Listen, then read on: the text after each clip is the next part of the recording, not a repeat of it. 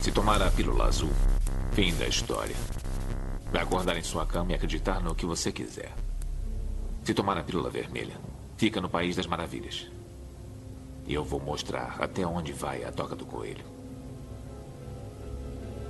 Lembre-se, eu estou oferecendo a verdade, nada mais.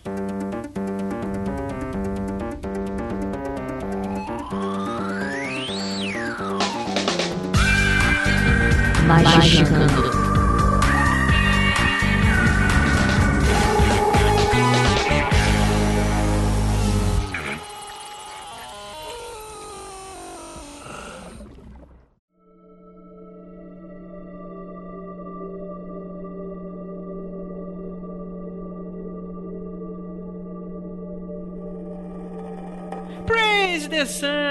ouvinte do Magicando, está começando a sua dose quinzenal de capirotagem e hoje falaremos sobre aquilo que nos move, energia. E para me ajudar, além do Fraterenel, tem esses energizados com a corda toda. Que ligados no 220 vão fazer até o ouvinte reanimar. Peguem seu garfo preferido, meta na tomada, pois hoje falaremos sobre paradigma energético e, por favor, não tentem fazer isso em casa. Eu sou Andrei Fernandes, escritor podcaster, e que, apesar da luz desligada por dentro, ainda funciono, mesmo que por aparelhos. Aquela que se dedica à bruxaria ancestral e que, no fundo, a gente sabe que também é a nossa Xuxa contra o baixo astral. Juliana Panzelacqua. tem alguém aqui que sabe falar melhor do que isso, que inclusive me ensinou isso, que o filme Xuxa contra o Baixo Astral é uma cura energética. Ih. Tem até trabalho com cristal. Eita, rapaz. Defendo É. isso até o fim. Eita. Eu achava que era uma viagem pelas Clifote.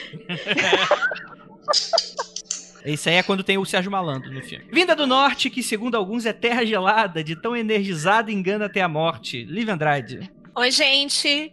Eu sou desse jeito porque quando eu era pequena eu realmente meti uma colher na tomada. Olha, eu- cara, co- como você conseguiu meter uma colher na tomada? O garfo eu não entendo. sei. Eu não sei, eu não lembro. Rapaz, Mas tenho provas, tenho uma colher até hoje. olha. Ai, E é claro que o engenheiro do Magicando não podia faltar, aquele que não é bem desse paradigma. Então precisamos tomar cuidado para ele não se revoltar, Vinícius Ferreira. Não, vocês não vão me revoltar, não, mas enfim, vocês vão ver aí minha opinião. Eita, rapaz. Vamos lá. É, e trazendo dois convidados extremamente capacitados, temos ele, a John Fortune, que não usa saia, Rodrigo Vignoli. Maravilhoso! Bom, gente, um prazer estar aqui com vocês de novo. Maravilhoso por fazer parte desse episódio. Obrigado. Olha aí, ó. E curando os outros desde muito tempo, Maíra dos Anjos, que está disponível para nós hoje com todo o seu conhecimento. Olá, boa noite. Obrigada pelo convite. Espero poder contribuir com o programa hoje. Olha aí, não, você- a sua presença já nos engrandece, já nos ilumina de uma maneira que eu tô até pensando em demitir o Vinícius. Vamos ver se até o final eu vou manter a minha. Eu acho que é um bom negócio, hein? Como você acha isso, então não vou demitir, não. Você vai ficar no mau negócio mesmo. E a gente vai comentar mais sobre, afinal de contas, essas energias do, que o Magicando traz pros ouvintes. É bom, é ruim? Como é que isso funciona? Eu não sei, não sinto, não faço nada. E a gente vai descobrir isso logo depois dos recadinhos. Então, é isso aí. Até logo.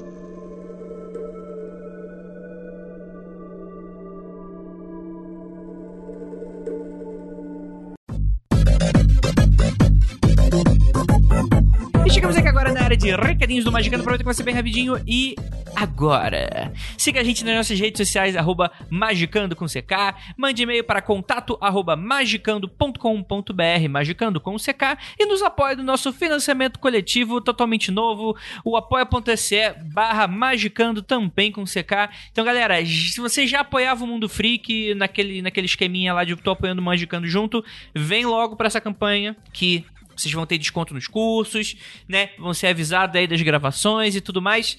Então, já façam essa transição aí. E, cara, é até legal você fazer essa transição. Porque, ai, meu Deus do céu, tô fudido. A gente bateu para clima de enterro agora. A gente bateu a meta do piruletas. e agora a gente vai ter que entregar. Vai fazer o quê? Tem que entregar. Então, assim, a gente bateu já tem mais ou menos algumas semanas.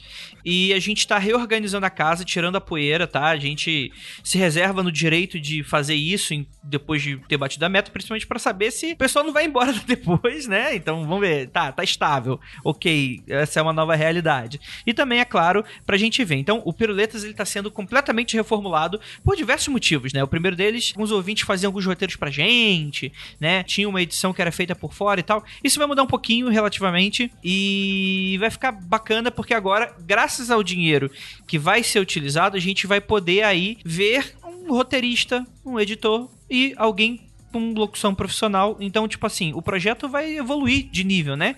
Obviamente que o Magicando vai continuar a mesma merda de sempre, como vocês estão ouvindo aqui. Mas, enfim, é o é o que você gosta também. Você gosta dessa lambança aqui que a gente faz aqui. Então, muito obrigado aí, mais uma vez, vocês acreditarem ter todo esse carinho e por mais esse privilégio de continuar fazendo esse trabalho que vai ser do caramba. E, cara, eu, eu, meu Deus do céu, eu tô até envergonhado, sabe? Eu tô, tô com a mãozinha assim no rosto. A gente tá perto de bater a meta de Magicando. Gente, o que vocês têm na cabeça, gente? Meu Deus do céu, gente. A, a mãe de vocês falava, gente, se afasta dessa meninada. Se afasta dessas amizades que não dá em nada. Vai levar você pros caminhos da, da, das, das macumba. Se é isso vocês querem mesmo? Esse vai ser. Enfim, se é isso que a nação quer, então é isso que a nação terá. Continuem apoiando, né? Se você não apoia, considere apoiar lá no apoia.se barra magicando. Lembrando que é com CH. É, se você ainda tá lá no mundo freak, mas quer ajudar também aqui, você quer fazer a transição, faça logo, que aí a gente vai ter mais certeza ainda que vocês querem. Porque, mano, falta tipo 200, 300 reais pra gente bater a meta. É muito pouco. Se, se cara, se 20 ouvintes aí fizerem um bolão, a gente já bate, meu Deus do céu, o que, que eu vou fazer da minha. Eu não faço mais nada da minha vida, gente. Eu não faço mais nada da minha vida. Só tô falando pode. Meu Deus do céu, é, é isso, é isso então? A vida é isso? É fazer podcast agora pra vocês? Entreter vocês com, com as nossas sacanagens aqui? Então, que assim seja. É, gente, recadinho aqui da Penumbra, agora sério. Recadinho da Penumbra. Penumbra Livros tem um recado muito importante para você, querido ouvinte. Que sai, é, começou um Zé do Caixão e sa, começou a sair um Luiz Inácio aqui. Calma aí, deixa eu voltar um pouquinho. É, o que que acontece? O Vinícius mandou avisar que se sua entrega estiver demorando mais do que o normal, ainda não chegou, apesar do prazo estar quase acabando, o que a pandemia tem a ver com isso? O cenário atual modificou muito o, o, o jeito de consumir das pessoas, né? Os números de pedidos em loja online cresceu demais, né? Cada vez mais lojas agora estão com opção online e tá cada vez mais bombando isso porque as pessoas estão em casa, né? Então, além disso, né, tem essa questão de você seguir as recomendações da OMS de permanência em casa, né? É, e aí muita gente optou pelas compras via online e tal, mas também existe também toda uma questão de que os correios estão estão trabalhando em velocidade reduzida, né? Até as próprias pessoas ali nas, nos estoques também estão tomando uma série de cuidados que acaba aumentando um pouquinho e alargando um pouquinho esse prazo, tá bom, gente? Então, se a sua encomenda já está demorando um pouquinho mais do que o normal, a Penumbra Livros pede que Pensando no cenário atual, espere por mais uns dias. Os atrasos estão se tornando mais frequentes. Apesar disso, a loja online, a loja virtual, está recebendo e enviando pedidos normalmente. E se você é apoiador de alguma campanha do Catarse, fique atento aos e-mails que estão sendo mandados para vocês a editora está enviando novidades periodicamente e por aí vai. E mais do que isso, queridíssimo ouvinte, mais do que isso, se você apoiou alguma, qualquer seja, não é só com a Penumbra não, qualquer hum, é, é, campanha no Catarse, você tem, depois de você logar no Catarse, você tem lá na, na, na campanha, tem uma abazinha de novidades, que muitas vezes as pessoas, os e-mails geralmente são replicados para lá, né? Então caso você acha que perdeu porque foi pro spam e tal, dá uma checada lá, que muitas vezes uma dúvida sua pode ser sanada, né? Porque enfim, a gente está passando por um momento muito diferente, né? A gente está aprendendo a lidar isso como, como pessoas e tal. Inclusive, acho que até por isso que o podcast se torna cada vez mais interessante para vocês também, não apenas isso, produtos diversos. É, então, tenham isso um pouco em mente, né? De que existem pessoas que estão trabalhando por você caso você esteja em casa e que atrasos assim vão acontecer, tá bom? E finalizando aqui, curso da, de runas da Ju. Cara, acabou. Acabou, acabou, não. Acabou, acabou, acabou. Acabou, acabou, acabou. Faltam dois ingressos ainda. Mas, mas depois disso acabou. Acabou, não tem mais, e aí só ano que vem, ou seja lá quando a uh, Jute der na telha dela que vai fazer o novo curso, tá bom? Mas então, deixando o último aviso aí, caso você tenha comido bola, tem pouquíssimas vagas aí para segunda turma de agosto, então malandro, corre, corre, tá bom? Ah, e lembrando a todos que no iníciozinho a gente é, é, falou que a gente ia começar um, uns métodos de, de, bolsa de estudos, né, de formulário, a gente já fechou o formulário para bolsa, mas caso você tenha se inscrito, a gente ainda vai dar a resposta para vocês, tá bom? A gente tá esperando um pouco essa loucura toda passar, como o curso vai ser final do mês, a gente deve aí, em uma, duas semanas no máximo, a gente deve dar a resposta, tá? Quem, é, é e, e lembre-se, se você não foi escolhido, a gente vai falar, pô, infelizmente não foi escolhido, não não, porque, enfim, a gente não acha que você precisa ou a gente não acha que você mereça. Não, pelo contrário. É que provavelmente tem alguém precisando mais que você. Então, caso seja o caso, não fique chateado de não ter recebido a bolsa. Vão rolar mais oportunidades no futuro, tá bom? E lembrando a todos que apoiadores ganham descaro. Mano, o, o último desconto foi 50 conto, cara. Tipo, porra né? Dá pra pedir aí, né? Dá pra, dá pra comprar um livro da penumbra, ó. Ó, vocês estão comendo bola aí. Enfim, gente, é isso. Bora lá para esse episódio que ficou amável demais. A Maíra e o Rodrigo são amores de pessoas. Muito do bem pro meu gosto, porque vocês sabem que eu sou trevoso, eu sou do mal. Eu sou do mal, igual aquele meme do, do patinho segurando a faquinha. Eu sou muito mal. Então, é isso. Mas, cara, tenho absoluta certeza que vocês vão adorar esse podcast, ficou super informativo. E, enfim, né? Tem até, tem até a promessa feita com relação à minha pessoa aí. Vamos ver se isso vai ser cumprido depois da pandemia. Uma coisa é prometer na pandemia, depois prometer fora. Vamos ver como é que isso vai ser. É, é isso. Então, bora lá.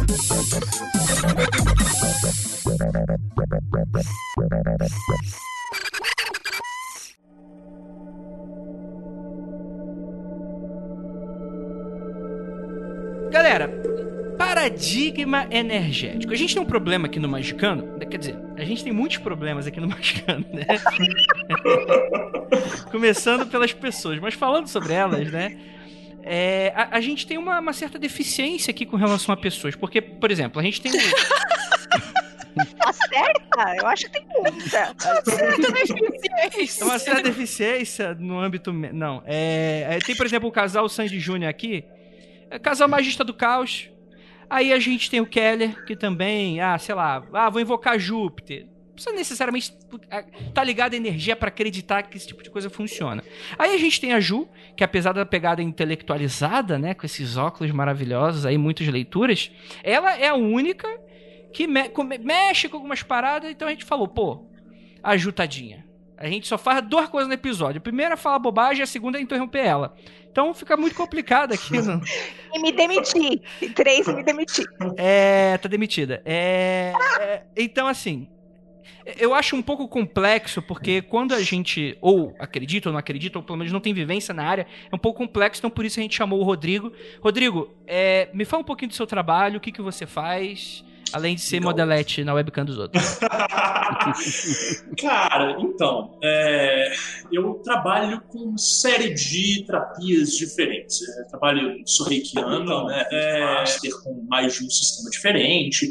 Então, né, trabalho com, com sistemas diversos de reiki cura prânica também, Magnify Healing, Theta Healing, barras de axis, essas coisas todas de healing e de, de luz e de nova era eu trabalho. Mas isso vem, é, né, pessoal, assim, de um, de um despertar de achar que a magia e a espiritualidade elas podem é, estar conectadas de alguma forma, de que existe é, você mexendo ali nessas terapias integrativas e complementares, como a gente chama aí, é, você consegue ter mais aproveitamento dentro do poder mágico, dentro desse, disso que eu chamo de magnetismo, talvez seja um termo um pouco né, esgotado e tudo, mas o meu, o meu entendimento caminha por aí. E o meu trabalho é esse. Assim, eu, eu não, não presto sessões dessas terapias de uma forma isolada, todas elas compõem um mesmo atendimento que eu chamo de reorganização energética. O meu trabalho é pegar a pessoa, fazer uma limpeza completa, organizar âmbitos mentais e emocionais, depois fazer uma energização porreta nela. É mais ou menos isso, sabe? Entendi. Então você é praticamente o programa Lata Velha do Luciano Huck, só que com pessoas. Se eu soubesse que você dava essa consultoria de descrição, eu já tinha contratado mais tempo, cara. Olha, rapaz, bom. aqui é brand, rapaz. É isso aí. E temos aqui, Maíra, é, é, eu sei que você, enfim, eu nem sei se pode falar isso, tá? Mas você tava, dava aula pra Ju, né? E aí eu queria saber mais ou menos o que, que é o. Dá ainda. É... Não, sei, sei como é que vocês estão se encontrando. Então, Fale, fale, Aham. Maíra. Quem é você? eu, eu sou uma pessoa, eu sou terapeuta. Essa que é a, a, a grande verdade da coisa. Eu tentei fugir disso durante algum tempo da minha vida. É, eu cheguei a, a começar a- uma carreira em business, Uhum. eu tenho um diploma de administração de empresas e na verdade assim as coisas começam em paralelo, né? Eu começo a fazer a trabalhar com terapias energéticas em 2004, fazendo Reiki. E já na faculdade de administração, então para mim era aquela coisa que eu fazia nos amigos, na família, no namorado. É, e aí eu em 2006 eu, eu conheço a cura prânica e começo a estudar a cura prânica, que é incrível, maravilhosa. E continuo ainda insistindo numa carreira normal, por assim dizer, né? Porque aquela coisa, né? Vamos, vamos trabalhar e vamos fazer dinheiro, que era o que o papai queria. E em 2012 eu tenho o, a minha, o meu retorno de Saturno e aí eu resolvo que não, eu sou terapeuta e a partir daí eu me, começo a me dedicar 100% do tempo a isso. É, eu chego a fazer uma segunda graduação, eu sou psicóloga, não estou exercendo atualmente e era para começar esse ano, mas aí eu com essa com a história da, toda da pandemia, as coisas meio que se enroscaram, então eu tô vendo o que, que eu vou fazer com isso.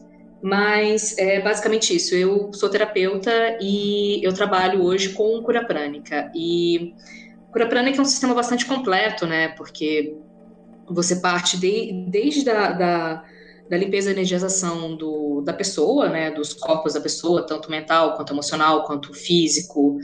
É, claro que de maneira complementar, a gente nunca, nunca pretendeu e nunca pretende substituir a medicina tradicional. E a gente pode trabalhar com absolutamente qualquer aspecto da vida, sabe? É, eu trabalho com pessoas e com relacionamentos, mas tem, tem um terapeuta prânico que trabalha com empresas até.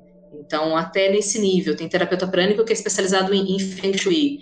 É, eu não sou especializada em Feng Shui, também não, não trabalho com empresas porque eu posso explicar isso em algum momento, é uma questão que eu, eu prefiro não. É, mas é, é isso, eu sou terapeuta. Eu cheguei a dar aula para Ju, cheguei a dar aula para algumas pessoas, porque eu estudo isso e, e trabalho com isso já tem um bom tempo, mas eu nem sou muito fã de dar aula, eu gosto mesmo é de cuidar das pessoas. Entendi. Muito legal. É, aproveitando então que você já tá falando, o que, que para você é paradigma energético? Paradigma energético. Então, se a gente começar a pensar pela, pelo viés do, do que eu estudo e pelo viés da cura prânica, absolutamente tudo é energia. É, aí tem tipos de energia. E quando a gente pensa em, em magia, eu não consigo separar. É, é até uma discussão que eu tenho muito aqui em casa, assim. Eu, eu sei que vocês, vocês que estão aqui nesse grupo sabem com quem eu sou, sou casada no momento. E é uma discussão que a gente tem muito aqui em casa, porque eu sempre falo para ele que tudo é energia e ele fala, não, mas a energia anda em paralelo. E eu, não, a energia está além disso, está acima, é o grande guarda-chuva. A energia é o que move, né? É, tudo é feito de energia, sendo ela mais sutil, sendo mais densa. A gente vive num mundo físico, que é uma, um mundo que a gente pega de energia densa, que ele é totalmente permeado 100% do tempo por energia sutil.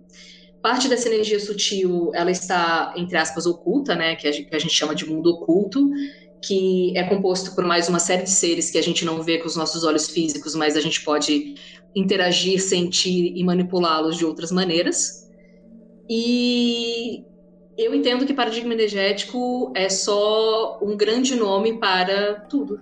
Desculpa, gente, eu não, eu não consigo é, é, separar as coisas muito nisso, né? Se você perguntar de uma maneira muito genérica, é assim que eu entendo as coisas. Uhum. Mas quando a gente começa a pensar em sistemas em sistemas mágicos, é, aí dá para separar, né? Dá para a gente separar em energia divina, dá para a gente separar em é, as energias das, das- da magia natural, que são as energias dos elementos. dá para a gente pensar em a nossa energia física, e dá para pensar em energia do, do, do, plano astral, que são nossas emoções, a nossa energia do plano mental, que, que são os nossos pensamentos. Então, assim, falando em paradigma energético, a gente pode falar de absolutamente qualquer coisa.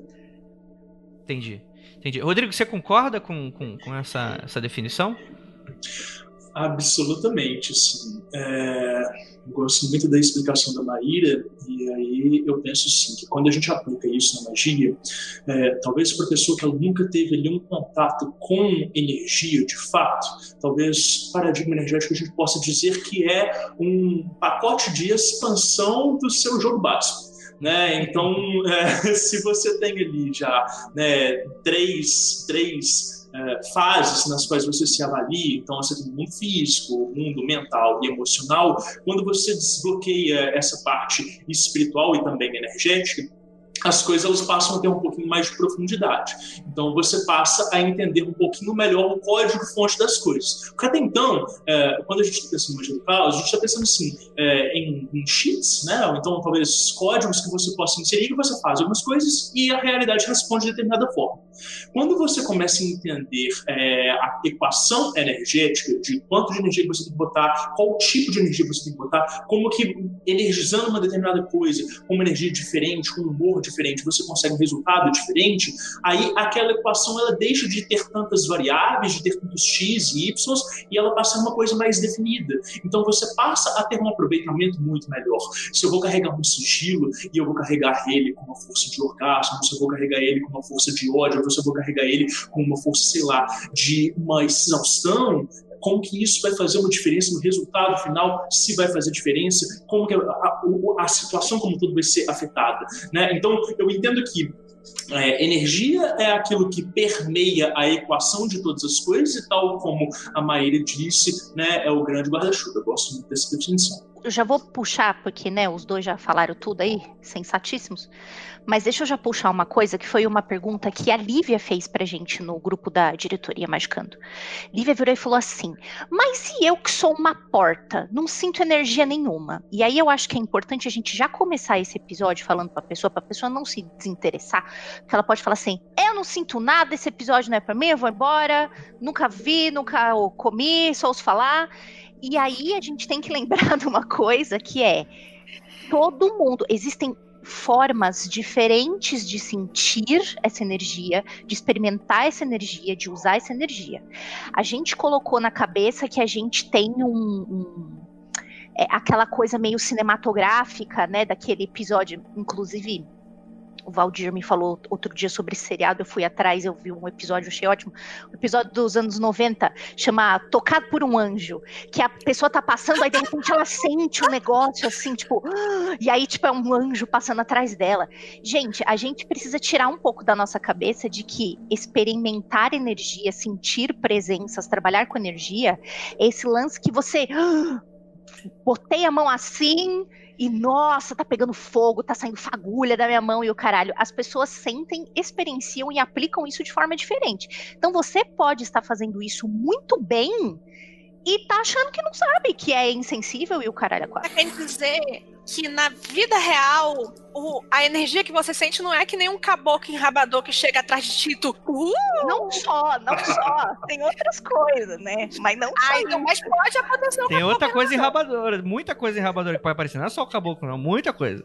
Mas, mas assim, é, é, eu concordo, eu acho que essa explicação, inclusive, é, mata um pouco do que eu queria puxar agora, que é essa questão. Eu também, eu sou uma porta, eu não sou o que as pessoas chamam dentro das religiões espiritualistas como médium, ou fora das religiões como sensitivo, eu não sinto absolutamente nada. Não escuto, não vejo. Eu sou eunuco astral. Eu tô, eu tô ali no, eu preciso de alguém levando a minha, minha bengalinha comigo. É, essa é a minha parada, né? Mas um ponto interessante que você que você colocou é sobre isso, porque assim. Tá, você pode desenvolver isso, Andrei. Se você acha que você não sente nada, que você não faz nada nesse, você pode estudar e desenvolver isso. Impossível, impossível. Eu, eu desacredito. Andrei, a gente precisa se conhecer pessoalmente. Agora, agora vai ser um, uma, um ponto de, de honra meu fazer você provar. Ma Maíra, é... você não sabe o que você está falando. Você, eu, eu não fala assim à luz do dia. Ah, eu quero encontrar quando. Ninguém quer isso. Ninguém quer isso. Eu, eu converso com a Ida depois, não tem problema. Ah, tá. É, Então, assim, é o que a Ju estava falando, né? É, A coisa mais, mais incrível da, da- das escolas de, de magia energética é que a gente tem, tem essa questão que a gente não, não trabalha com a necessidade de uma sensibilidade extra. Tá? É, a questão da mediunidade e a questão da clarividência, elas existem, elas estão são trabalhadas em muitas escolas e, e assim, quem vem já com uma clarividência aberta precisa realmente trabalhar, porque é, é um, é um processo um pouco mais complicado do que para a gente, principalmente nesse mundo nosso, nesse mundo desencantado, né? Então, há necessidade sim de, de, um, de um trabalho maior, mas isso não é um, um dom, ou isso não quer dizer também que as pessoas vêm com um propósito diferente das outras pessoas, porque elas vêm com uma clarividência aberta, com uma sensibilidade maior. É só uma, uma questão de é, habilidade. É, como a gente tem pessoas que são maravilhosas com música, como a gente tem pessoas que são maravilhosas com artes, ou artistas fantásticos, a gente tem pessoas que nascem com, com alguma questão de, de sensibilidade mais afinada para o mundo oculto e para o mundo energético. É, mas todo mundo consegue atingir esse mundo se se dedicar a estudar para isso. É, as pessoas que são, são portas como vocês estão falando, que eu, eu, nem gosto muito desse termo, não, mas as pessoas que não têm essa sensibilidade tão aflorada, é, a gente consegue desenvolver bem, bem, de uma maneira bastante razoável, com poucas sessões de, de na, na escola da cura prânica, sabe? O, os primeiros, nos primeiros cursos a gente já sai é, aprendendo como que faz para desenvolver, para tatear a energia com a mão. Então, é perfeitamente possível para você, para a Lívia, para quem, quem quer que seja, que se tiver um pouco de boa vontade, consegue. É, e agora, Andrei, você virou meu casinho do coração. Vamos lá, vamos fazer sobre isso. Falarei com a Ilha também, coloca os dois um do lado do outro e vamos embora. Ó, tem que. Vamos fazer projeto sem esse Andrei. É, eu, eu, eu, gosto muito dessa definição da, da Maíra, né, de, de que a gente pode desenvolver de fato, e eu penso que tem uma coisa que é muito importante da gente discutir, que é o seguinte: a gente fala muito de mediunidade, a gente convencionou pensar mediunidade como algo como incorporação, né, ou então aquela mediunidade de você, de evidência, de escutar as coisas e tudo, quando na verdade essa mediunidade ela se estende assim, para habilidades diversas, desde a expressão artística, né, até a pessoa que ela tem ali uma capacidade de ter uma sacada genial e uma escrita, às vezes uma escrita automática, né? E aí a gente entra em alguns temas aí um pouco mais profundos, né? Eventualmente eu e Benício vamos falar de, de Alcinosos Terra aí, mas hum. é, eu acho que tem uma coisa muito específica que a gente precisa pensar, que é, é cada pessoa tem um tipo de percepção diferente. Então, tem pessoas que vão ter uma facilidade muito grande em se auto-perceber mentalmente. Pessoa ela tem consciência do fluxo de pensamentos na cabeça dela, de, de como que está acelerado ou quando está mais lento, quando está mais devagar, o que acontece depois de uma meditação. Né? Outras pessoas elas têm uma autoconsciência emocional. Ela tem capacidade de entender o que ela está sentindo. Enquanto muitos de nós, às vezes a gente está com o coração quebrado, está angustiado e a gente não tem essa consciência. E a gente está assim, pesado e às vezes alguém que nos conhece melhor fala assim: você está bem? E aí que você vai parar e vai olhar para dentro de vai falar assim: olha, não, eu não estou bem. Né? Outras pessoas, elas têm essa sensibilidade energética. Elas vão conseguir chegar nas pessoas, né? Geralmente as pessoas chamam de empata, eu não sei se eu gosto tanto desse termo, mas são as pessoas que elas sentem em si o que, que os outros estão sentindo ou sentem um ambiente mais pesado. E da mesma forma, quem trabalha, por exemplo, com preparo físico, vai ter uma consciência corporal muito grande. Né? Então, é, cada, cada uma dessas habilidades são recortes, às vezes, de habilidades intrínsecas da pessoa, que a pessoa já traz, ela já trabalha muito com a mente dela, ela já é muito né, aérea, já trabalha muito com, com, níveis intelectuais, outras vezes isso são habilidades intrínsecas que, que a pessoa vai se dar conta, vai tomando consciência de si. Então, eu acho que isso é muito interessante da gente tentar eh, entender onde que é o, nosso ponto de conforto na nossa percepção e também qual que é o nosso estado básico, como que eu me sinto quando eu não estou nem de muito bom humor, nem de muito mau humor, como é que o meu corpo responde, como é que minha mente responde, como é que as minhas emoções respondem. A partir daí, percepção energética é um pulo, porque você consegue é, avaliar melhor esses contrastes do dia a dia, das interações, das relações com as pessoas, com os lugares, com as situações, enfim. Então, vem, olha, eu vou levantar uma coisa aqui. Se eu estiver me, me correndo na frente da pauta, Andrei, você fala aí. Mas é assim, vamos colocar um exemplo. A Lívia, que está falando na terceira pessoa, para o seu agrado, Andrei, é muito ruim de matemática. Com muito esforço, a Lívia faz um logaritmo. A Lívia faz uma algebrazinha básica. Mas porque eu me esforcei muito para conseguir isso. Ih, rapaz, meritocracia astral, lá vem. eu me esforcei muito para conseguir isso. Eu nunca vou chegar no mesmo estágio que uma pessoa que tem mais facilidade.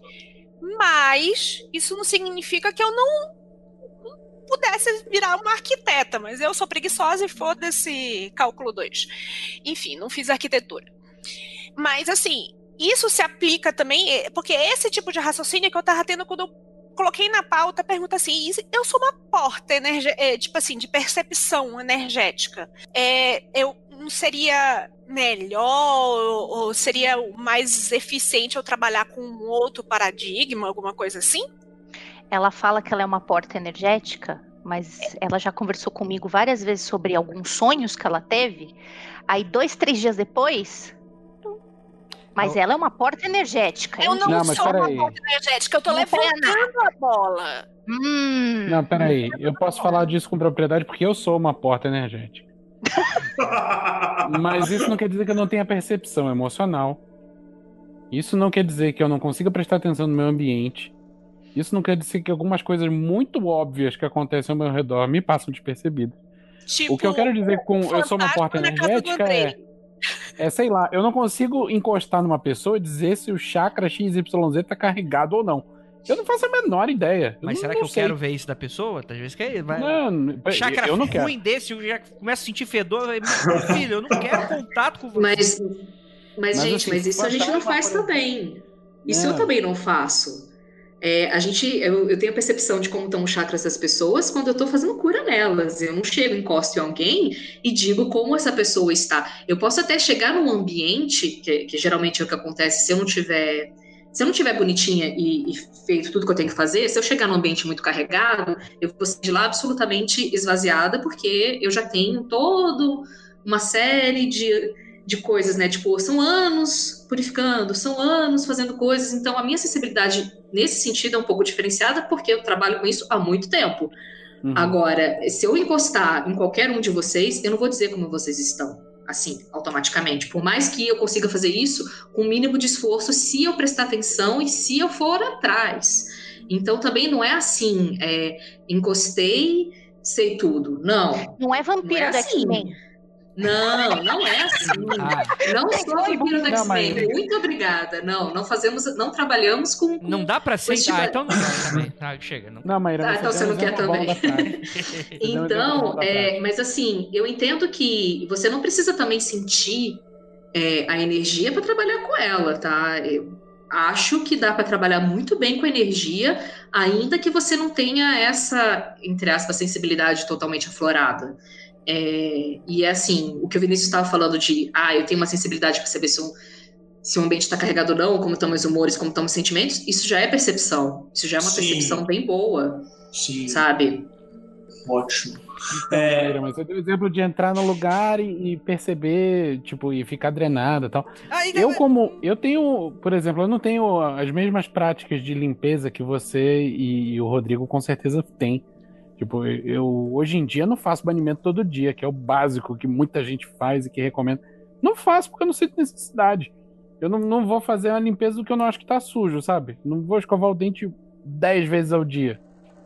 Porque não faz sentido. Não faz sentido pra mim. Uhum. Então, é, como eu não me sinto esvaziado ao ir num lugar supostamente carregado, a não ser que esteja exageradamente carregado, é, é, eu não, não me dou o trabalho de fazer tanta higiene e talvez por isso eu não tenha tanta percepção. Tipo, ah, já estou todo cagado de lama, não vou perceber se eu, se eu me sujar mais um pouquinho, entendeu? Eu não sei se, se essa minha, entre aspas, falta de percepção é uma decorrência de eu não me importar muito ou se é uma incapacidade pessoal. Mas de qualquer forma, isso é uma coisa, é, essa habilidade que eu tenho certeza que pode ser desenvolvida. Inclusive, eu perdi isso ao longo da minha vida. Então, quando eu era moleque lá, que eu tinha meus 13, 14 anos, era muito mais aflorado. É, eu, não é uma coisa que faça falta na minha prática mágica, e por isso eu não dou tanta importância. Mas é uma coisa que eu já senti na pele, já vi funcionando, já conheço inúmeras pessoas que têm casos de sucesso incríveis. Eu vejo esse negócio funcionando no meu dia a dia. Não tenho, não tenho dúvida de que funciona, mas como a Olivia está falando o exemplo da matemática, né? De que, ah, puta, eu consigo fazer matemática, mas é um esforço grande para mim. Isso também é um esforço grande para mim, eu simplesmente não me importo. É, essa é a parada, entendeu? Eu tô, eu tô imaginando a Maíra, você falou da, da Lívia com relação à matemática. A Maíra vai ser exatamente o pai da Lívia ensinando matemática para ela quando a Maíra tentar me ensinar as coisas. que, eu, Lívia, o que, que, que teu pai te falou? Ele te. Meu, meu, eu, eu virei pro meu pai uma vez que eu tava muito frustrada. Eu falei, cara, matemática é uma questão de fé. É tipo, você tem que acreditar que é assim, ponto. Aí meu pai ficou desesperado, virou para mim e falou: Minha filha, tudo nessa vida é uma questão de fé, menos matemática. Uau! oh, eu, eu queria retroceder um pouco antes da fala do Vinícius. É, né, vocês falaram sobre a questão de encostar nas pessoas e sentir o que as pessoas estão sentindo. E a Maíra fez uma colocação muito boa, né? De que é, a gente não precisa acreditar ou sentir energia para trabalhar com energia. Na verdade, ela não falou acreditar, ela falou sentir. É, e, e assim tem muito essa questão também de você estar tá no fim, né? Assim, depois que você aprendeu, por exemplo, uma técnica de banimento, você consegue executar ela em qualquer lugar, em qualquer rumor. Mas vai você estar tá muito bêbado, é, chegando em casa, depois que você, sei lá, foi para uma festa que rolou, você está cansadérrimo, você vai fazer banimento, vai ser tão fácil quanto quando você levantou de uma manhã estressada? Não é.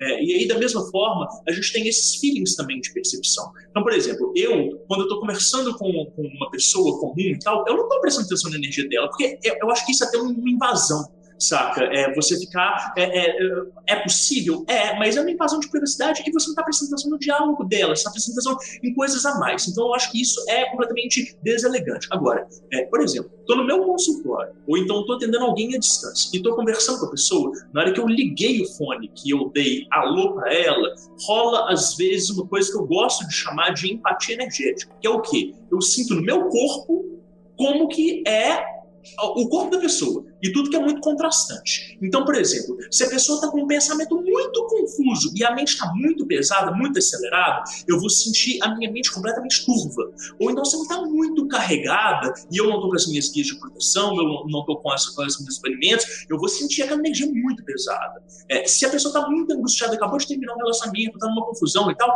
o meu chakra cardíaco ele vai fazer crack mas por quê? Porque é por meio do contraste né, é, que, a gente, que a gente sente na gente. E isso se intensifica na hora que eu entro no processo da prática. Porque se no primeiro momento eu estou trocando ideia com a pessoa, estou entendendo o contexto dela, estou entendendo tudo que ela vem para trazer, né, do, das referências e da história de vida delas, no momento da prática, se estabelece de fato é, uma, uma relação, uma relação de intimidade. Por mais que eu esteja aqui e a pessoa esteja em Tóquio ou em Londres ou sei lá, em Curitiba, é, é quando você está num momento de prática energética, não existe essa distância. Né? A Maíra vai falar disso muito bem.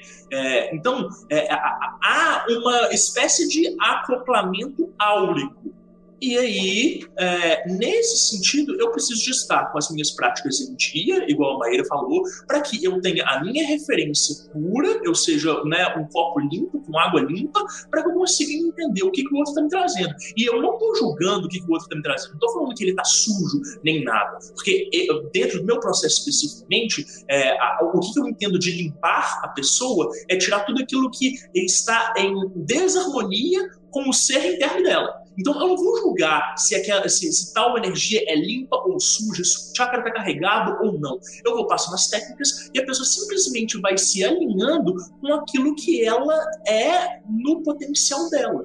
E muitas vezes as pessoas falam assim: nossa, eu estou me sentindo é, muito bem como nunca estive e, e, estou me sentindo mais eu, ou então estou me sentindo mais fluida. Beleza, não estou fazendo julgamento nenhum. O Rodrigo ali não, não participa do processo de, de seleção das energias. Eu estou apenas tirando aquilo que está impedindo a pessoa de se expressar com, com fidelidade a quem ela é e, e aprumando aquilo ali. Então, é isso que a Maíra falou, assim, muitas vezes você não precisa de ter essa percepção, basta você simplesmente ter as técnicas e, e utilizá-las, né? Assim, esse é o meu ponto de vista.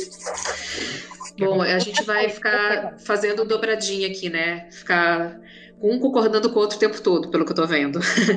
Comadres game, comadres game. tá divertido. É, eu concordo plenamente com, com essa colocação do, do Rodrigo, sim. É, quem, quem já, já recebeu cura minha já ouviu mais de uma vez que é, eu não espero encontrar ninguém purificado, limpo e maravilhoso, com todos os chakras alinhados, nunca. Até porque se tá maravilhoso, purificado e com chakras todos alinhados, é, tá fazendo o que encarnado, né? Não tá, tá. Já era para ter subido. É, a gente está aqui, é, a gente tem uma vida terrena que tem um milhão de desafios para absolutamente todo mundo, inclusive para quem está no caminho, é, no caminho espiritual, quem está fazendo as coisas nesse sentido.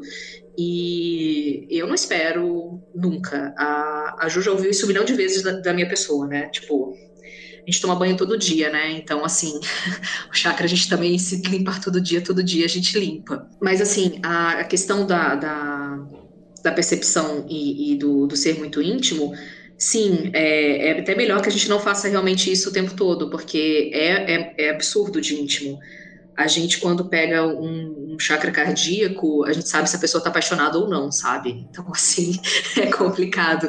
Eu evito bastante fazer em pessoas próximas sem avisá-las antes. Eu aviso bastante, olha, eu vou ver coisinhas que você pode não estar admitindo, tá? Tudo bem? e aí, vamos que vamos, sem julgamento nenhum, nunca. Eu nunca vou encontrar gente, com a Maíra ao vivo. Um...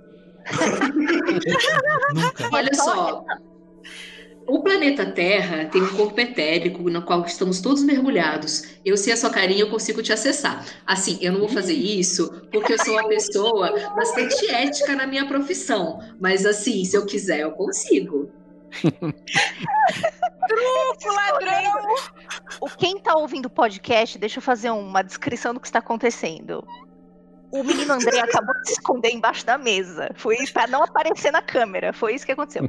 Mas deixa eu fazer uma comparação. Tarde demais. Assim. É, é. Fazer uma comparação concreta, entre muitas aspas, é a mesma coisa que se é, você é um psicólogo, você que é psicólogo, você conversa com todo mundo, todo mundo, sem exceção. Você conversa com o seu cachorro, você fala com o seu cachorro fofinho, tentando interpretar os, os, os, os caminhos e as reações dele através do viés da psicologia? Não. Não então gente. também o cara que faz a cura, que trabalha com cura, que trabalha com paradigma energético, primeiro, ele não tem nem interesse, cara. Se a pessoa fala assim, olha, eu quero que você me trate, eu quero fazer uma coisa. Aí ele fala, beleza, então vamos lá e vamos fazer. Gente, não dá para fazer isso em tempo inteiro, porque cansa. Não dá para você ficar 24 horas fazendo isso, porque você chega no final do dia, você tá assim, mais mochinho que uma uva passa. Gasta muita mana? É isso? Não, é porque é, é a mesma coisa que se você estiver prestando atenção sem quais foram todos os números que eu vi hoje e eu vou ficar somando eles. Ah, eu olhei para cá e eu vi a tecla 3, tá? 3. Aí eu olhei de novo mais 3, mais o quê? Experimenta fazer isso o dia inteiro. Você não vai conseguir fazer isso 5 minutos. É muito desgastante, não é que gasta mana, mas é mental, é um trabalho mental muito pesado. Então ninguém vai ficar fazendo isso. E mais do que isso, né, Ju? Assim, é, a, a, quando você enxerga a energia das pessoas, ou quando você entra em contato com a energia das pessoas, você eleva um pouco mais o nível de intimidade e de é, é, é, e, e a, o, a intensidade de uma relação com a outra. Então, é, vamos dizer assim, eu gosto de dar uma definiçãozinha que eu brinco com os meus pacientes, que é o seguinte: é, eu fui na padaria hoje e aí eu conversei com o padeiro, tá? E aí, beleza, eu conversei com ele e tal, dei tchau, peguei o pão e fui embora. Beleza, nesse momento, abriu um linkzinho energético do Rodrigo tá? E se conectou com o padeiro. E aí, cinco minutos depois, eu saí dali, ele se desfez. Acabou. Beleza. Eu vou no dia seguinte, eu troco uma ideia com ele, falo, e aí, brother, você lembra de mim e tal? Gerou um pouco de intimidade. Essa relação, ela vai perdurar um pouquinho mais e tal. Eu saio dali. três meses indo na padaria todos os dias, eu já tô chamando ele pelo nome, já tô perguntando que time que ele torce, etc e tal, eu estabeleci uma relação de intimidade. Esse elo energético, ele não vai se desfazer em minutos depois que eu sair dali. Isso com todas as coisas que a gente faz, não só com pessoas, com situações, com os livros que a gente presta atenção mais ou menos, quando a gente tem uma relação de intimidade com algum familiar, ou quando alguém nos perturba. Né? Todas as vezes que nos, despertam algum tipo de sentimento, a gente estabelece esse link energético. E é, esses links energéticos, eles são como né, o Rei Shervin fala lá no, no livro dos resultados, né, livro de magia do caos, é que ficam, é como se fossem programas rodando no seu inconsciente. Então você está lidando com um número absurdo de informações que eles são desnecessários. É igual o seu processo no seu Windows, quando você dá o Ctrl Alt Del e tem aquele tanto de processo rodando e um monte desses processos são desnecessários. Então, o que, que é a limpeza energética dentro da nossa perspectiva? É justamente você ir cancelando manualmente cada um desses processos que não são necessários e você vai aumentar a sua capacidade e a intenção como você roda. É, então, por que que é, às vezes é esgotante quando você vai olhar para a energia da pessoa, quando você entra em contato energético com ela, ou quando você vai fazer um ritual em, em conjunto. Porque esse link de compartilhamento de energia, ele se mantém. É, né? Então, sei lá, vamos, vamos dar um exemplo aí para os gamers. Você tem aqueles jogos de RPG que você divide o dano que você vai receber com outros players. Quando você tem um, link energético muito grande com uma pessoa, é, a ponto de diluir a individualidade das pessoas, isso acontece. Então, é aquele negócio tipo assim: nossa, a minha mãe teve um ataque cardíaco, eu senti lá em casa, meu coração começou a doer. Ou então, nossa, fulano, meu tio, faleceu e eu senti na mesma hora. Ou então eu vi ele e assim, por quê? Porque existe essa rede de energias. É saudável? Não é? Isso vai de cada um. Tem pessoas que optam por ter isso conscientemente, tem pessoas que optam por não ter. Às vezes você quer ter isso com seu parceiro, seu parceiro, é, ou às vezes você quer ter uma, uma plena individualidade. É, a importância é, se você sabe como abrir e fechar esses links, você tem muito mais autonomia do que, que te atravessa e do que, que te toma e às vezes você consegue controlar a sua meditação, é, né? Então, assim, você vai fazer um trabalho de controle de pensamentos, talvez seja muito legal se você conseguir fazer um banimento bacana para que apenas os pensamentos que são interessantes atravessem na sua cabeça naquele momento. Essa é uma perspectiva que eu gosto de passar para as pessoas, para elas entenderem o que, que é a energia na nossa prática. O que, que vocês acham disso? O que, que você achou, Lívia? Então, na verdade, o que eu estou pensando né, é mais um, uma questão assim que eu vi muito de pessoas dizendo assim, ah, eu não tenho, a minha mediunidade não é controlada, não é, é, é, eu sinto as coisas sem eu querer e tal. Cara, isso deve ser muito complicado. Eu entendo que vocês que fazem atendimento, que fazem terapia, vocês sabem ligar e desligar e tem os procedimentos de vocês. Mas assim, isso é muito complicado você estar tá tão aberto assim, tão exposto a um, outra pessoa. E eu fico pensando nas pessoas que, em teoria, não têm isso descontrolado, ou melhor, não, não controlam isso totalmente. É, é assustador pensar nisso. Você tá com medinho, é? Tá com medinho de entrar em contato com os outros? Não, não tenho medo de entrar em contato dos outros, não. Eu tenho, eu tenho. Eu Maíra, para de olhar pra mim, Maíra. Para de olhar pra mim. Olha pro outro lado. É porque. Até assim, abrir o microfone aqui. É porque eu, eu passei muito tempo, minha avó é espírita, e ela dizia que ela não tinha controle sobre isso durante muito tempo, que ela não desenvolveu a mediunidade dela e tal, não sei o quê, e ela não tinha controle sobre isso. E agora eu tô, primeira vez que eu tô parando para pensar como é viver como uma pessoa que não consegue colocar um limite entre isso, entre você e a energia alheia. Não importa qual então, você seria. É, para essas pessoas que têm essa abertura, que ela já vem com essa abertura, o recomendável mesmo é que procure algum lugar, alguma escola de desenvolvimento espiritual ou de magia que faça sentido para essa pessoa, tá? Porque esse desenvolvimento pode acontecer nas mais variáveis é, vertentes, não precisa ser no, no kardecismo, não precisa ser na mesa branca, pode inclusive ser dentro da escola da cura prânica, para que elas tenham as ferramentas para lidar melhor com essas questões. Tá? É altamente recomendável, porque realmente, se você está completamente aberto é, e você não tem as ferramentas para você se proteger, para você melhorar o que você está vendo, é, fica muito difícil a, a, a, vida no dia a dia nesse plano. Até porque a gente acessa, todo mundo que acessa o astral, acessa o astral do ponto de vista da própria aura. Se a aura estiver muito suja, vai ver um monte de monstrinho. Então, até nisso, é recomendável que a pessoa procure algum lugar é, que faça sentido para ela, que seja do que ela acha que, que vale a pena e gosta, qualquer vertente, e vá estudar para saber como lidar com isso e como acessar isso de uma maneira mais controlada e que isso não atrapalhe a vida mundana, porque a gente fala muito de, de ah, porque as energias, porque as auras, porque os chakras, porque não sei o que lá, parece tudo que é, é do mundo que não faz parte do nosso. Mas eu insisto que faz sim, e a gente tem que viver essa vida, a gente tem que viver na cidade, a gente tem que viver é, sentindo raiva do governo de vez em quando, a gente tem que viver a raiva do governo. Tem tudo isso que faz parte da, da, da, da vida comum e a gente não pode negar também a vida comum. Então, nem essas pessoas podem negar a, a vida comum, porque fica muito, muito difícil. Muito difícil subir na montanha em 2020. Uhum. A, gente, a gente fazia isso 3 mil anos atrás. Agora, subir na montanha para viver em cima da montanha é meio complicado.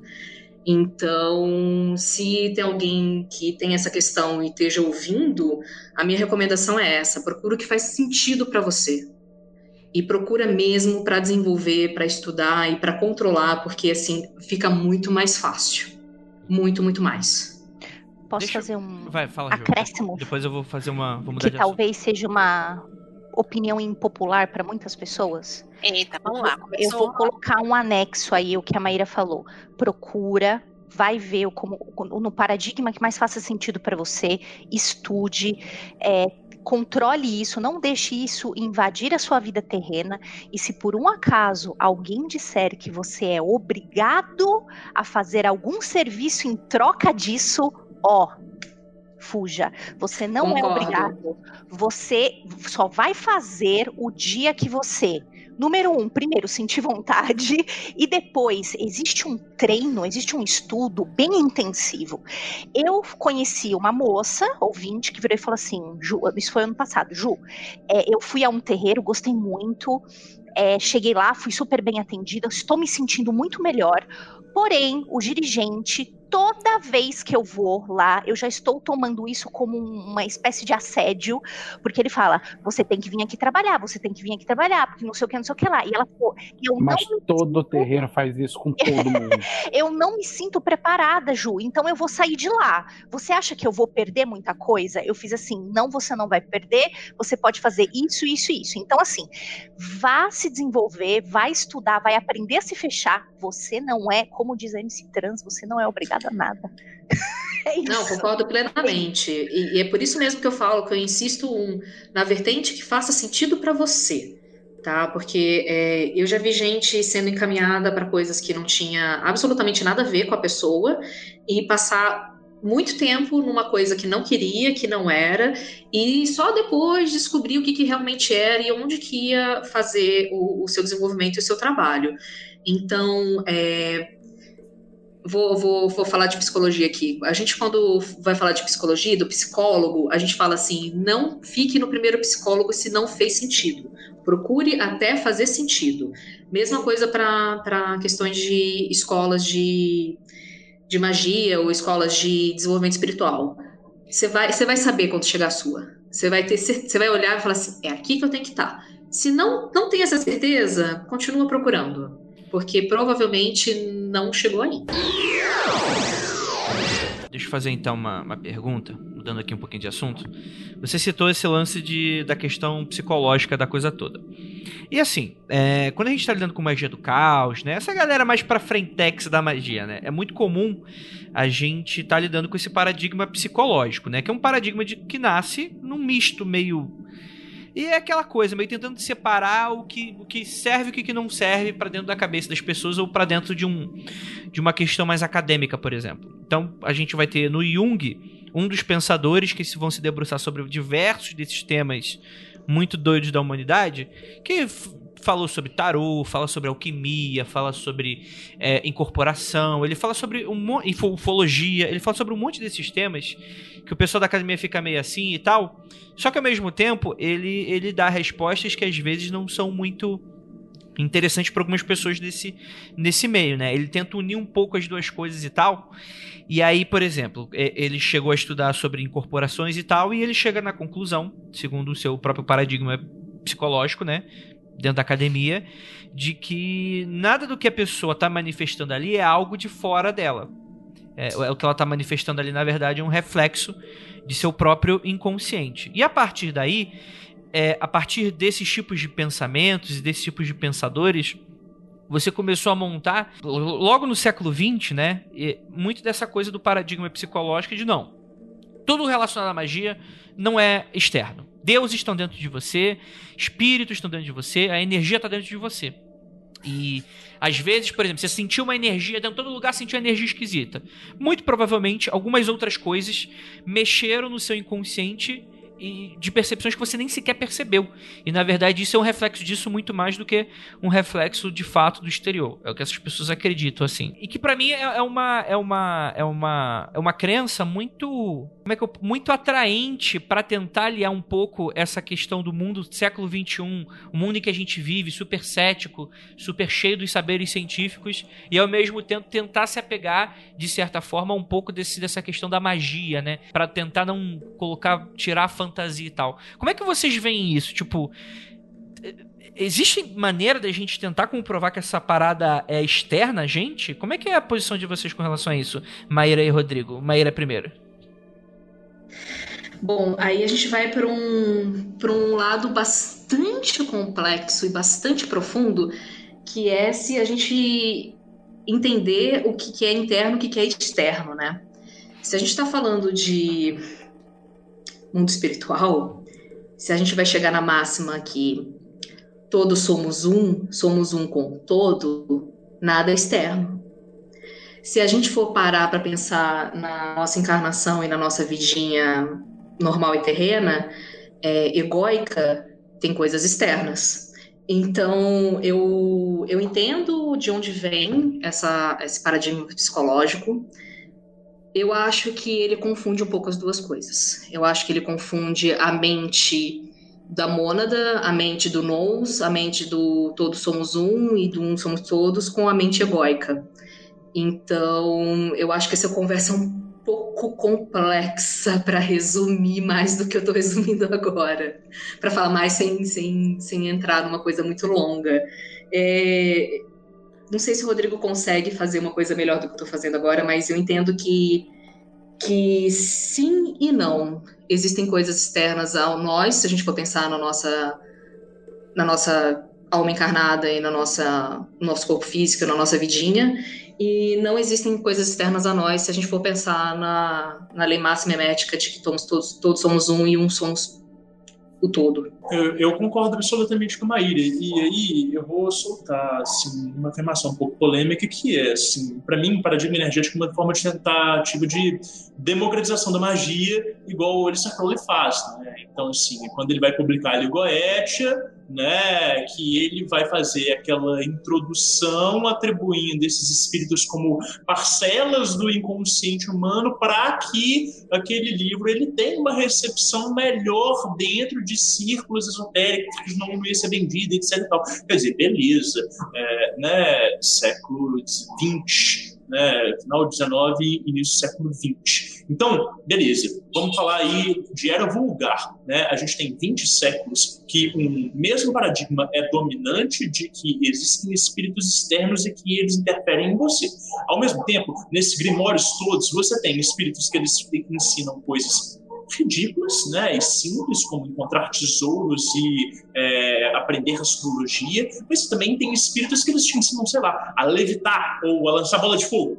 É, Beleza, isso para a gente falar de tradição esotérica ocidental, mas uh, na trad tradição oriental a gente tem os siddhis, né, que são os poderes místicos dos hindus e dos yogis, que eles se desenvolvem e que existe a levitação, existe de fato manipulação de elementos, todas essas coisas que às vezes a gente vê em alguns sistemas, como Bardon, etc e tal. Essas coisas elas são reais, saca? É, são coisas que eu já tive a oportunidade de experimentar vez ou outra em primeira mão. E eu não tava doidão, porque eu não fico doidão, saca? Então eu fico pensando assim, como que uh, alguém dentro de um. é, como que uma pessoa dentro de um paradigma psicológico consegue explicar uma outra pessoa levitando na frente dela? Eu não consigo entender. É, é algo que para mim não faz sentido. É ou é histeria coletiva, ou é algum tipo de ceticismo, ou estávamos todos dormindo. Então eu concordo muito com a fala da Maíra, é, de que dentro do ponto de vista que todos somos um, legal não existe nada externo. Mas existem muitas coisas externas a gente é, que permeiam o nosso dia a dia. Né? Andrei, eu acho que nessa introdução que você deu para fazer a pergunta, eu acho que o catch está justamente em em qualquer paradigma a pessoa já isso explica tudo cara, não existe um, uma fórmula de Deus que isso explica tudo. Nem, nem na matemática, nem na física, nem na, na magia, nem no paradigma psicológico e no paradigma energético. Você não consegue explicar tudo. É tipo, aceita que dói menos que as coisas não precisam fazer sentido. Lívia, tá demitida. Então, é, eu acho que paradigma energético super faz sentido para explicar coisas como o Rodrigo exemplificou, de um cara levitando na tua frente. E assim, eu já vi coisas que não vi ninguém levitando na minha frente, mas eu vi coisas que não podem ser explicadas pelo paradigma psicológico. Ao mesmo tempo que eu acho que o paradigma psicológico é uma explicação válida para 80% das coisas mágicas que acontecem no, na nossa vida e de que a gente tem notícia e de casos que a gente é, eu acho que isso, trazendo para o ramo da, da, física, por exemplo, é uma coisa similar a usar a teoria da relatividade para explicar fenômenos de escala cósmica ou, é, é, como é que chama, subatômica, e de usar a, as teorias newtonianas para explicar coisas básicas de gravitação uhum. e, e ação e reação e tudo mais. Então eu acho que como, como a Lívia falou, não existe uma explicação única para tudo. Eu acho que algumas visões de mundo, alguns paradigmas e algumas explicações se adequam mais para determinados fenômenos do que para outros. Porque assim, deixa eu ser um pouco chato com, com, com o Rodrigo agora nesse momento. E, e, e, sinceramente, eu vou ser bem sincero até para não parecer muito cínico pro ouvinte, porque às vezes é não pode se perder no personagem, né?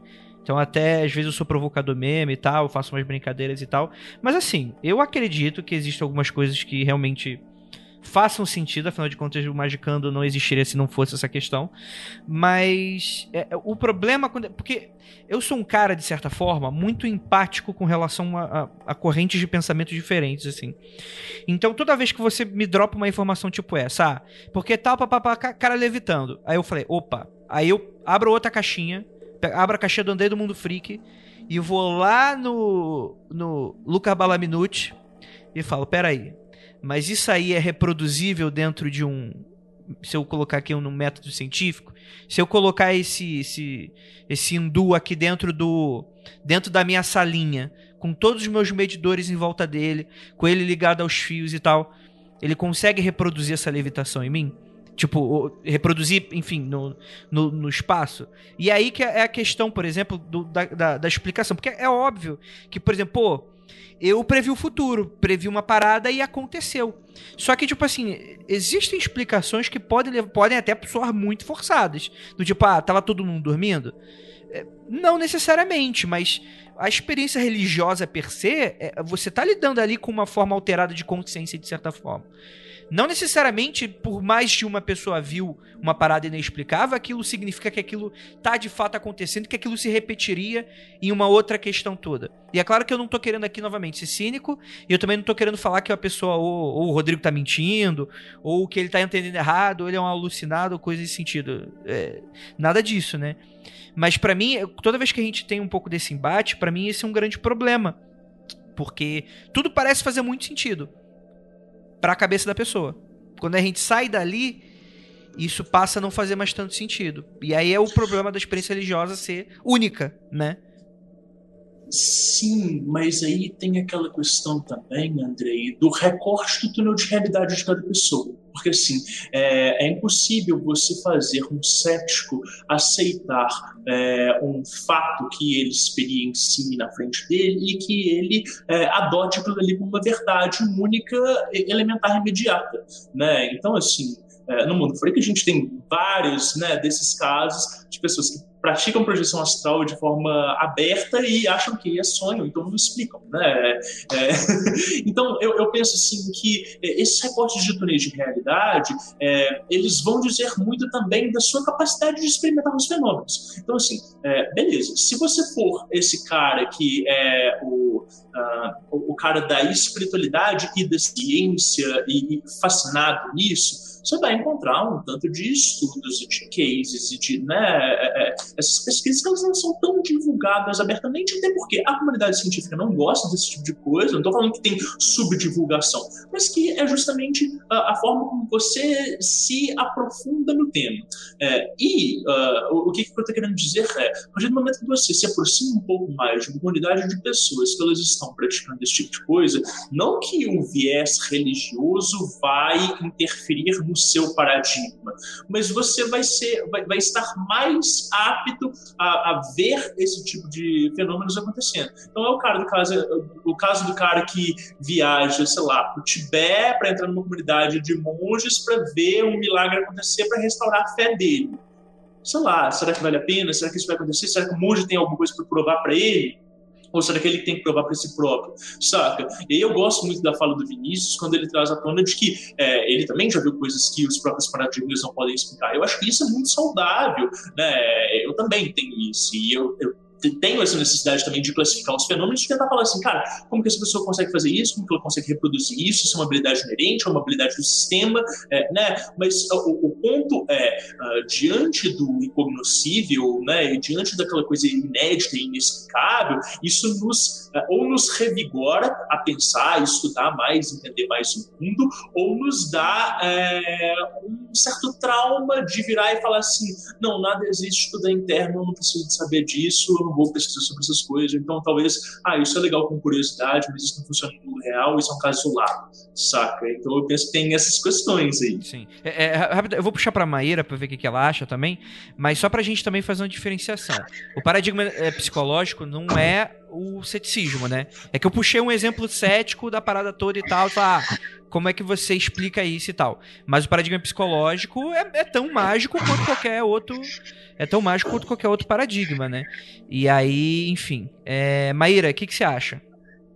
Então, é, toda vez que a gente entra nessa discussão de ceticismo versus não ceticismo, eu lembro daquela cena do filme do Doutor Fantástico, dele chegando é, no, lá para falar com a anciã.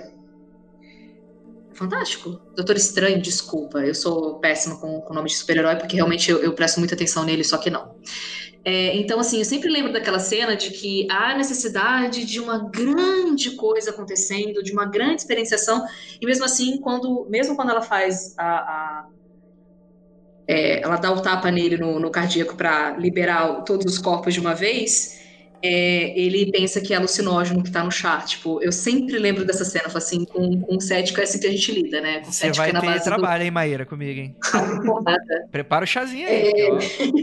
eu tô zoando mais ou menos, mas assim, eu sempre lembro disso, porque sempre tem essa questão, né, de que, ah, eu só acredito vendo, aí a gente mostra e o cara continua sem acreditar, aí eu faço Nossa, aquela carinha, né? É exatamente. Oh, sorry, né, meu amigo? Isso é, é pois é. Só acredito vendo, tá aqui, esfregando na fuça do cara. E o cara fala, não, mas é, isso é, é, Eu acho que isso é uma consequência, né, desse, desse mundo desencantado. E eu acho realmente muito triste, porque a vida fica muito mais fácil quando a gente entende que o mundo oculto existe, como ele funciona e como navegá-lo.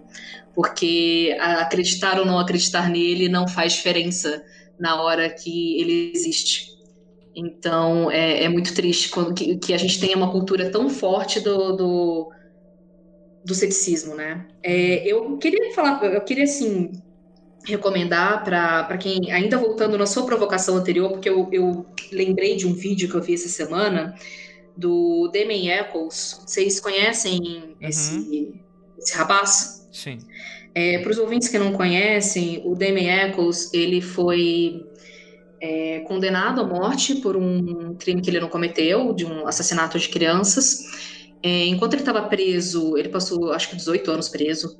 Enquanto ele estava preso, ele desenvolveu o poder mágico dele, né? Ele, ele fazia rituais, principalmente os rituais da, da, da Golden Doll, com frequência absurda, porque né, ele estava preso e não tinha mais nada o que fazer da vida. E ele conseguiu fazer um, uma manipulação a ponto de que ele foi solto. É, exatamente nos termos que ele colocou que ele ia ser solto. Ele tem um livro lançado em 2018, High Magic, infelizmente apenas em inglês. Aliás, Penumbra traduz. É isso que eu ia falar. Ô, É, Penumbra. Assim, eu conheço um tradutor incrível que faria esse trabalho feliz, tá? Mas tudo bem. É... Olha aí. Já Vamos começar mais tarde. É, então, assim, ele. Então, ele tem um livro que, que, que conta essa experiência, e no livro que eu estou recomendando, ele não só conta essa experiência, como ele fala do que ele fazia, né, em termos é, de magia mesmo, e como ele fez para se desenvolver na, na arte da, da magística. E essa volta toda para dizer que no canal do YouTube dele tem dois vídeos que, infelizmente, também são em inglês e talvez já estejam com legenda automática falando um falando sobre Goetia e outro falando sobre é, cristalização da aura ou algo do gênero. E nesses dois vídeos de, eu vou até abrir aqui o canal para dizer a data deles para ficar mais fácil.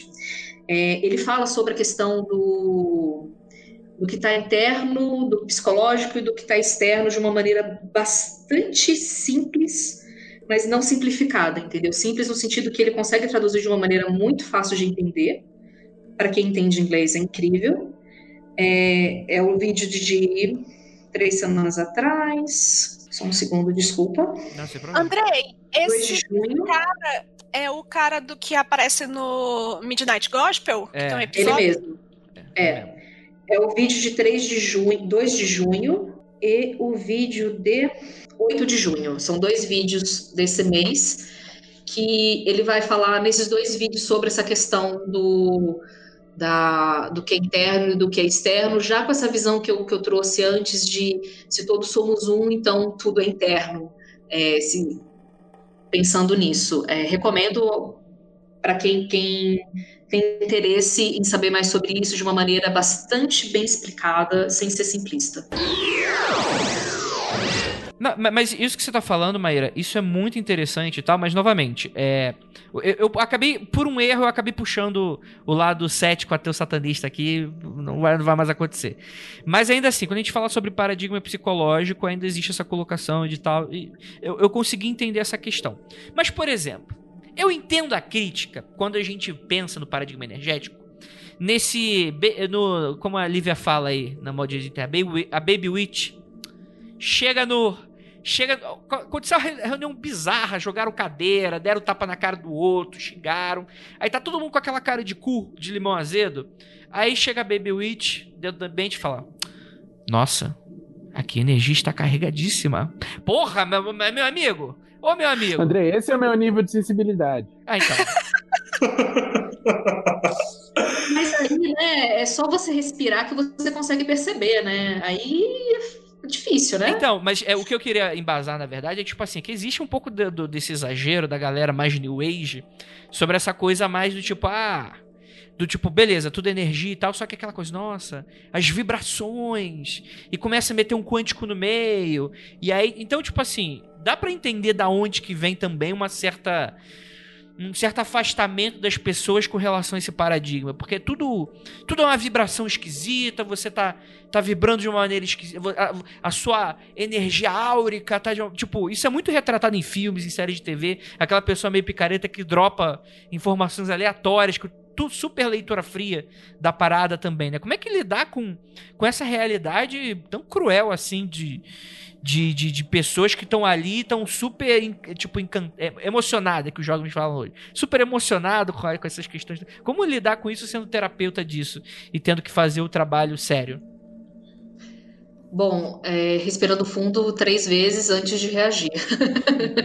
é, é, complicado mesmo. Tem, tem toda uma questão. É, eu fico até arrepiada toda vez que eu, que eu ouço a palavra. Ouço não, eu leio as duas palavras coach quântico em sequência. Porque a, a, psicóloga dá um grito interno e a terapeuta prânica dá dez gritos internos, entendeu? É, é complicado, mas é aquele negócio, né? O trabalho que é sólido, ele se sustenta. O trabalho que não é sólido, ele desmancha. Então, não adianta. É, eu canso de, de, de, pegar rebarba de trabalho não sólido, sabe? Isso desde, desde que, assim, eu venho do Rio, né? Quem não, não sabe, eu, eu, morava no Rio de Janeiro até, uma, até um retrasado. Não, eu consegui muito. fugir. Eu ah, consegui ufa. fugir, gente. Amém. É parabéns. É, eu morava no Rio de Janeiro até 2018 e enquanto eu estava no Rio, eu frequentava com muita frequência um, um instituto, que era onde eu trabalhava, e é um trabalho muito sólido, um trabalho muito bom, e a gente recebia muita rebarba dessas coisas, porque as pessoas, por mais que sejam emocionadas e, e é, muitas vezes charlatãs, né? Às vezes não, mas muitas vezes sim é, elas mexem com a energia, querendo ou não. E aí mexeu errado, dá ruim, e aí a gente conserta. É, então, assim, a única coisa que eu posso falar para as pessoas é que, ah, agora estou com medo de todo mundo. Não, gente, calma. É, é, é, muito fácil você saber quem é sólido, quem não é. É só você pesquisar direitinho, ver a técnica da pessoa, ver de onde ela vem. É, pergunta mesmo, questiona, fala de onde vem, para onde vai, quem, com quem você aprendeu isso, quem são os seus mestres, quem são, quem, quem é a sua teo, que é a base teórica, porque trabalho sério tem base teórica. Não é tipo, ah, eu estou vendo aqui a sua aura porque eu sou um ser iluminado que nasci assim. Cara, isso não, não, não, não tem. É, quem, quem é sério pra caramba, quem é sério de verdade, estuda, tem currículo para apresentar. O Rodrigo apresentou um currículo incrível, eu tenho aqui o meu também, quem quiser, eu. Quem, quem perguntar, quem vier atrás de mim, vai, vai receber também. Então, a gente tem que tomar cuidado com, com os emocionados, que infelizmente tem muitos, e se der ruim também, procura outra pessoa, sabe? Porque a gente, a gente conserta. Oh, e, e, eu acho que tem uma coisa aí no meio também, eu concordo absolutamente com a Maíra, né, maravilhosa a colocação, como sempre, mas assim, é, a gente tem que pensar também, gente, e aí vocês são uma banca maravilhosa para entender isso, que assim, a, a gente que está inserido nessa tradição esotérica ocidental, a gente está muito acostumado é, com uma linguagem que ela é talvez elitizada e que ela é pouco acessível. E a gente tem muitas pessoas, igual eu coloquei um pouco mais cedo, que elas vão ter uma percepção de mundo é, muito, é, muito mais sensível e, e, e, de um contato direto do que a gente e a maioria dos ouvintes que aprendem é, por meio da leitura, é, por meio da pesquisa. Então, eu não estou descredibilizando a pesquisa de forma alguma, eu concordo com a Maíra completamente. Mas é, se a gente ver, ver muita gente assim, muita baby witch né, no Twitter, é, com é, good vibes only, etc e tal, beleza, tem essas pessoas, tem esse estereótipo mas tem muitas pessoas que não são emocionadas e que de fato elas sentem demais e que elas estão completamente perdidas e que quando a espiritualidade ela não era esse boom e esse nicho de mercado que hoje é, felizmente, tá? Elas ficavam perdidas ali no culto é, da igreja evangélica, sem, sem julgamentos, tá? Mas ela ia ou para a igreja evangélica, ou ela ia para um mosteiro católico, ou ela ia procurar algum tipo de pessoa, uma benzedeira, que ia fazer esse trabalho energético. E aí, quando a gente começa a ter uma popularização e uma acessibilidade não só a magia, mas também a espiritualidade, a gente passa a ter linhas e sistemas que eles recebem melhores pessoas que elas têm essa sensibilidade exacerbada. E a gente tem que admitir que a magia não é o lugar mais saudável para receber as pessoas assim. Como uma pessoa completamente sensível, ela vai chegar no nosso meio de magia e vai achar tudo muito pesado. É, tem aquela frase, né, de zoeira, é tudo muito dark. Beleza, mas é mais tenso, saca? Até você aprender a lidar com essas referências todas, até você aprender a ter um jogo de cintura, a fazer os seus banimentos direitinho, é, a cuidar de si próprio, aquilo dali para uma pessoa que ela tem uma sensibilidade muito grande é algo que está fora do mundo dela. E aí é por isso que abundam tanto esses cultos que eles são é, mais New Age. Porque se por um lado eles vão ser tudo purpurinado com uma estética horrorosa, cá entre nós, por outro lado, eles vão oferecer uma, é, uma, uma, um paradigma, uma estabilidade energética e mais elevada, que são poucas as técnicas que a gente tem hoje dentro da magia e rituais que vão oferecer. Então você tem lá o RGB, o RMP, que evoca os arcanjos bonitinhos, etc. Tal, mas nada disso chega perto, por exemplo, de um contato com uma chama violeta da vida, em níveis vibracionais. Tá? Eu estou falando da, da, percepção da pessoa que teve um primeiro contato. Então a gente acaba tendo esse, esse ranking de acessibilidade de sistemas e de por que, que algumas pessoas elas vão fugir daquilo que para a gente é tão caro, que é a literatura acadêmica, de pessoas baseadas, de reconstrucionista de grimórios, etc. Essas coisas que a gente acha bonito, né, que fica bonito a gente citar no podcast, a gente adorava isso no Vortex, é, das pessoas, por exemplo, que têm é, esse contato mais é, espontâneo e que vão desenvolver um trabalho que ele é autêntico tá? Mas ele pode não ser tão embasado e ele às vezes é difícil de ser passado é, numa, numa, forma de conversa assim e tal. Então, no meio disso tudo, vão surgir os charlatões que vão aproveitar de uma linguagem de um, público do outro, vão surgir as pessoas ali no meio que elas vão entender que a sensibilidade, infelizmente, é alguma vulnerabilidade até você conseguir dominar isso. Né?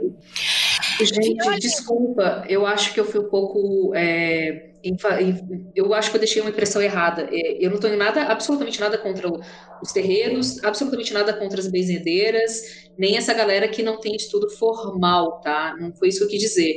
Essa, essa pessoa é embasado, embasado pra caramba. É, eu tenho, eu tenho, as minhas resistências são contra essa galera que sei lá, tira do, do éter e traz para cá como se fosse tudo tirado do éter, né? Aquele, aquele cara que, ah, eu sonhei com a entidade XYZ e ela me ensinou num sonho. Então, assim, aí é um pouco mais complicado. As benzedeiras, elas têm tradição, o pessoal de terreiro, eles têm tradição, é uma tradição oral que vem muito, é, é, é muito forte, é muito correta e tem um, uma série de coisas aí que são muito embasadas. Não é que porque lê um livro, entendeu? Desculpa se eu deixei essa, essa impressão aí pela fala do Rodrigo, eu acho que eu deixei, mas não foi isso que eu quis dizer, tá? Desculpa aí, galera. Não foi não. essa impressão que eu tive, não. É, o que o Vignoli me falou, eu entendo que algumas pessoas podem ter achado isso daí que, que você falou. Mas, assim, a fala do Vignoli me lembrou muito o mimimi que aconteceu quando a internet se popularizou. Ah, orcutizaram a magia. E, e, me parece isso, que é aquelas pessoas que estavam ah, é de um nível de instrução tal. Eu falei assim, como essa, essas pessoas, essas outras pessoas estão chegando que não, não leram Levi? Entendeu? Porra, mano. Essas pessoas têm que comemorar. Essas pessoas... Ganharam tempo de vida. É... Pergunta agora, honestíssima agora. Honestíssima. Vocês trabalham com energia vocês são aí os Doutor Estranho da parada. Beleza, entendi. Eu não mexo. Eu não sou. Eu não mexo por incapacidade. Não posso ser magão, é isso? Ou a pessoa tá inca incapacitada? Eu sou eunuco espiritual, não posso fazer magia. Como é que funciona aí? Não, não. Opte por um outro paradigma. Pronto. Não. Ateu. Não, existem um monte de paradigmas. O energético ah, gente, tem o paradigma da punheta. Vai lá. Pô, Se tudo mais falhar, paradigma do, do, da punheta energética. Sei lá. Tudo mais falhar, pelo menos você fica feliz, né? Você tem um momento. Meu Deus do céu. Não, é, é, é, porque assim, muitas Não, mas sendo bem sincero com vocês. É, às vezes dá um pouco dessa impressão, e eu acho que talvez isso pro ouvinte novato seja talvez a maior arapuca que ele, que ele. Porque beleza, ele acabou de fazer o sigilo, acabou de fazer a magia. No dia seguinte, a vida normal, comprar pão na padaria, trabalhar. não mudou, saca? E aí a pessoa talvez tenha um pouco desse. Eu, enfim, eu, eu não tenho isso e tal, mas eu consigo entender. Já chegou dúvidas com. Como é que eu provo isso que eu fiz, né? E às vezes a pessoa tem um pouco dessa necessidade de, de tentar encontrar um pouco mais de magia na coisa toda, né? E aí, ou, ou, então, tipo assim, nossa, ou então às vezes o próprio mago mesmo fala, nossa, porque eu fiz a parada, e a energia ficou carregadíssima, então a energia. Não, a energia não ficou carregada. Aí a pessoa escuta esse discurso e fica meio. Será que isso serve para mim? O que, que vocês acham? Eu acho que de primeira você não vai ter grandes resultados, porque a primeira vez que você está fazendo uma coisa, você nunca vai fazer ela 100% certa, né? Mano, você, você, olha só. Eu vou, eu vou ser bem, bem, é, anal, vou fazer analogias aqui com coisas do mundo físico para as pessoas é, visualizarem melhor. É, Fala porque eu sou burro. o nosso querido, o nosso querido atleta olímpico, a nossa querida atleta olímpica, aquela bonita da ginástica, que dá 30 piruetas e cai em cima de uma porra de um pé absolutamente equilibrada, ela não começou a fazer isso ontem. Tá? Então, assim, é, ela demorou muito para chegar lá naquele ponto em que ela nem pensa mais o que ela tá fazendo, o corpo dela já sabe e já faz tudo bonitinho e ela cai em pé, linda, maravilhosa, em cima de um pé, equilibradíssima e tira a nota máxima lá no, no, no Paranauê dela. Então, é, para tudo você precisa de treino, de prática e de, de repetição. E chega uma hora que a coisa fica tão dentro do seu sistema e tão dentro do que você faz, tão dentro do que como você se movimenta pelo mundo, que mesmo se você parar, você não vai ser uma pessoa normal. Aquela, aquela criatura divina que está ali com o pezinho paradinho em pé, equilibrado, incrível, ela nunca, eu nunca na vida vou andar que nem ela e ela nunca na vida vai andar que nem eu. Ela vai fazer uma aula de qualquer outra coisa física e eu nunca vou alcançar o físico dela. E assim, ela nunca vai regredir ao ponto de vir pro meu que eu sou pessoa sedentária, entendeu? Então, assim, para magia é a mesma coisa, exige tempo, dedicação e que você realmente viva aquilo, né? Vai treinar, é, lá, você não vai treinar magia oito horas por dia, mas fazendo ainda esse paralelo. Mas assim, se você treinar oito horas por dia, você vai ser um magista incrível e tudo na sua vida vai se tornar magia. Vai chegar uma hora que você vai precisar nem mais do ritual. O ritual já vai estar dentro do seu, do seu campo, do seu sistema. Mas você precisa é... ser sensitivo? Não, não. Você não precisa ser sensitivo. E você só precisa treinar o suficiente. É essa que é a grande, que é a grande questão que as pessoas ficam, ah, mas eu não tenho sensibilidade beleza, você pode adquirir sensibilidade se fizer sentido, porque você vai fazer de magia. É, não é nem uma coisa obrigatória. É, tem magia, assim, se você trabalha com magia natural, provavelmente você vai, vai, vai chegar uma hora que você vai estar tá tão dentro daquela da, das questões das ervas, das questões dos, da, do, das pedras e do, e do sol e do solo, não sei, mais do que, porque né, magista, quem trabalha com magia natural tem uma série de, de elementos com que, que as pessoas trabalham, né? Que aquilo vai fazer parte, você já vai saber é, exatamente qual plantinha você vai pegar, qual pedacinho dela, como que você vai cortar, como é que você vai misturar, como você vai macerar, e vai chegar uma hora que aquilo vai se tornar parte do seu, do, do que você faz, parte do que você é, como você transita pelo mundo. É, Para magia energética é a mesma coisa. Chega uma hora que é, você não sabe mais ver o mundo de, de outra maneira, mas isso demora, porque isso é muita prática, isso são muitos anos fazendo, isso é, não é assim, ah, comecei agora e não senti nada. Beleza, você gostou, você curtiu, foi maneiro? Continua, dá uma chance, estuda, trabalha, treina.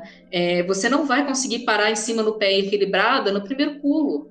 Não, não, isso não vai acontecer, sabe? Então, assim, é, se a gente começa a entender que é, trabalhar com magia é como qualquer outro trabalho do mundo, é só uma coisa que as pessoas não estão acostumadas a fazer porque a nossa sociedade não, não valoriza isso, porque a nossa cultura não valoriza isso.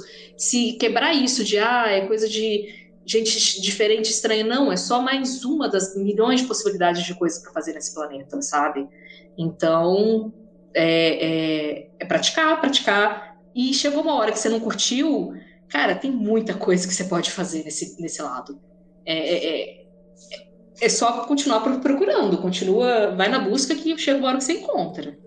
E, e, talvez a gente não tenha que contrapor assim, paradigma psicológico, paradigma energético. Talvez um seja é, uma expansão do outro ou uma complementação. Né?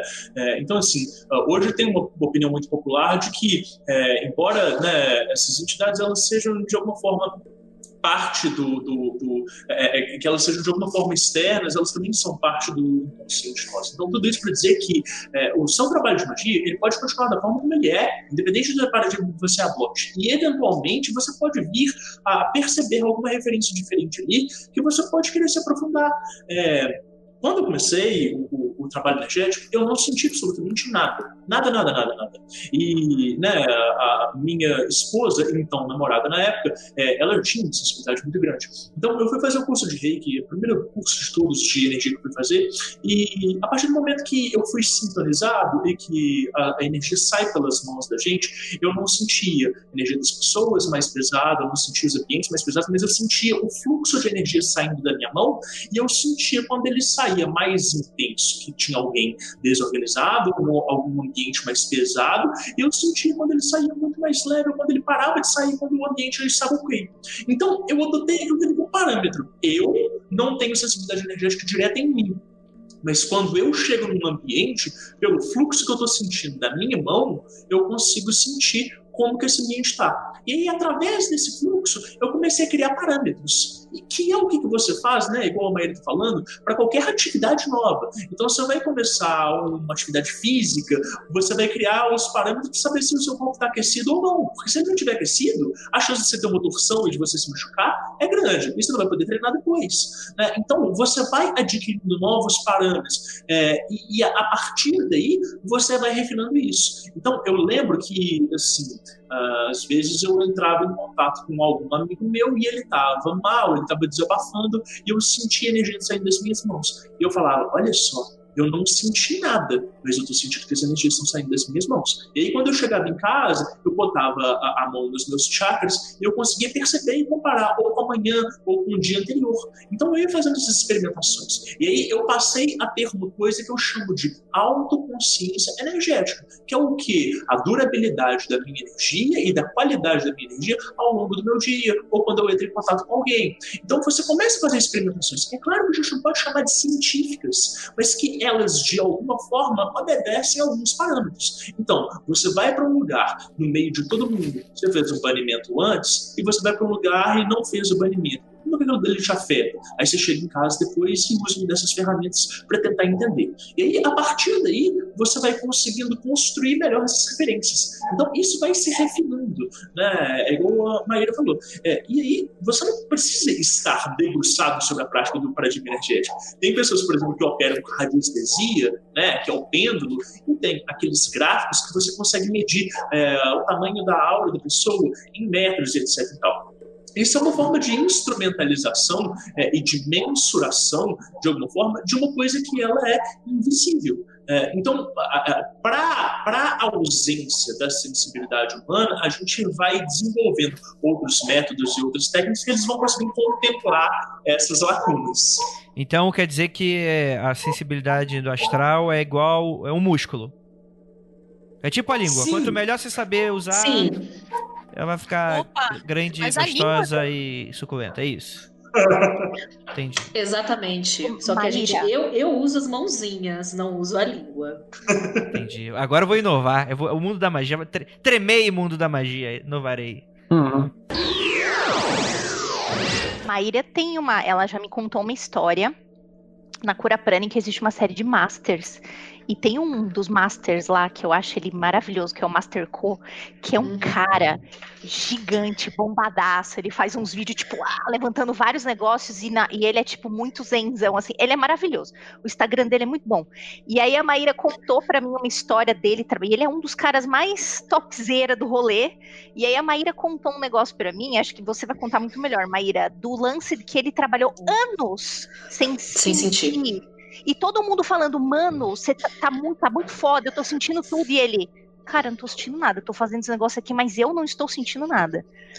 Eu vou resumir essa história, que essa história é maravilhosa. Então, assim, dentro da história da escola da cura prânica, A gente tem oito pessoas hoje, é, que assim, a cura prânica ela é muito burocrática, né? Ela tem um instituto nas Filipinas que foi aberto pelo, foi fundado pelo Master Shua Koksui, que é o fundador da escola, e tem toda uma gradação entre as pessoas que estão no instituto, os, curadores, os professores, etc. E essa escola tem oito, oito pessoas hoje que são discípulos diretos do mestre, que o mestre, o Master Shoa morreu em 2007. Então, eles são discípulos diretos e eles estão espalhados pelo mundo e são os, entre aspas, guardiões do conhecimento, por assim dizer, né? Então, esses caras são, assim, é, supra-sumo bombadaços. Eu já estive na presença de, de, de dois deles e, assim, é, não é nem que você não sente, é, é uma bomba de energia mesmo que não tem como não sentir. É de você ter viajado, e no caso eu, ter passado 12 horas viajando para chegar numa cidade no interior, lá do, no fim do mundo, sentar na frente da pessoa e não conseguir dormir depois, sabe? De tanta energia que ela tem. Então, essas pessoas, que são os nossos, nossos masters, é, um deles, que é o Master Stephen Ko, ele está localizado na Califórnia hoje. Ele também é filipino, mas ele está na Califórnia. E ele dá aulas maravilhosas no, no, no, no site dele. E ele começou porque a filha dele teve um problema de saúde. E uma das coisas que a cura prânica ensina no primeiro, no, já no primeiro nível, é a gente apalpar a energia. É, não é mandatório, mas é, é, uma coisa que a gente aprende já de cara. A gente entra para a escola aprendendo a palpar a energia. É, ele passou cinco anos fazendo cura na filha dele sem sentir absolutamente nada é, sendo que todo mundo no basicão sentia. Ele passou cinco anos apenas fazendo a técnica, aplicando a técnica da maneira é, técnica, né? Tipo, técnica, técnica.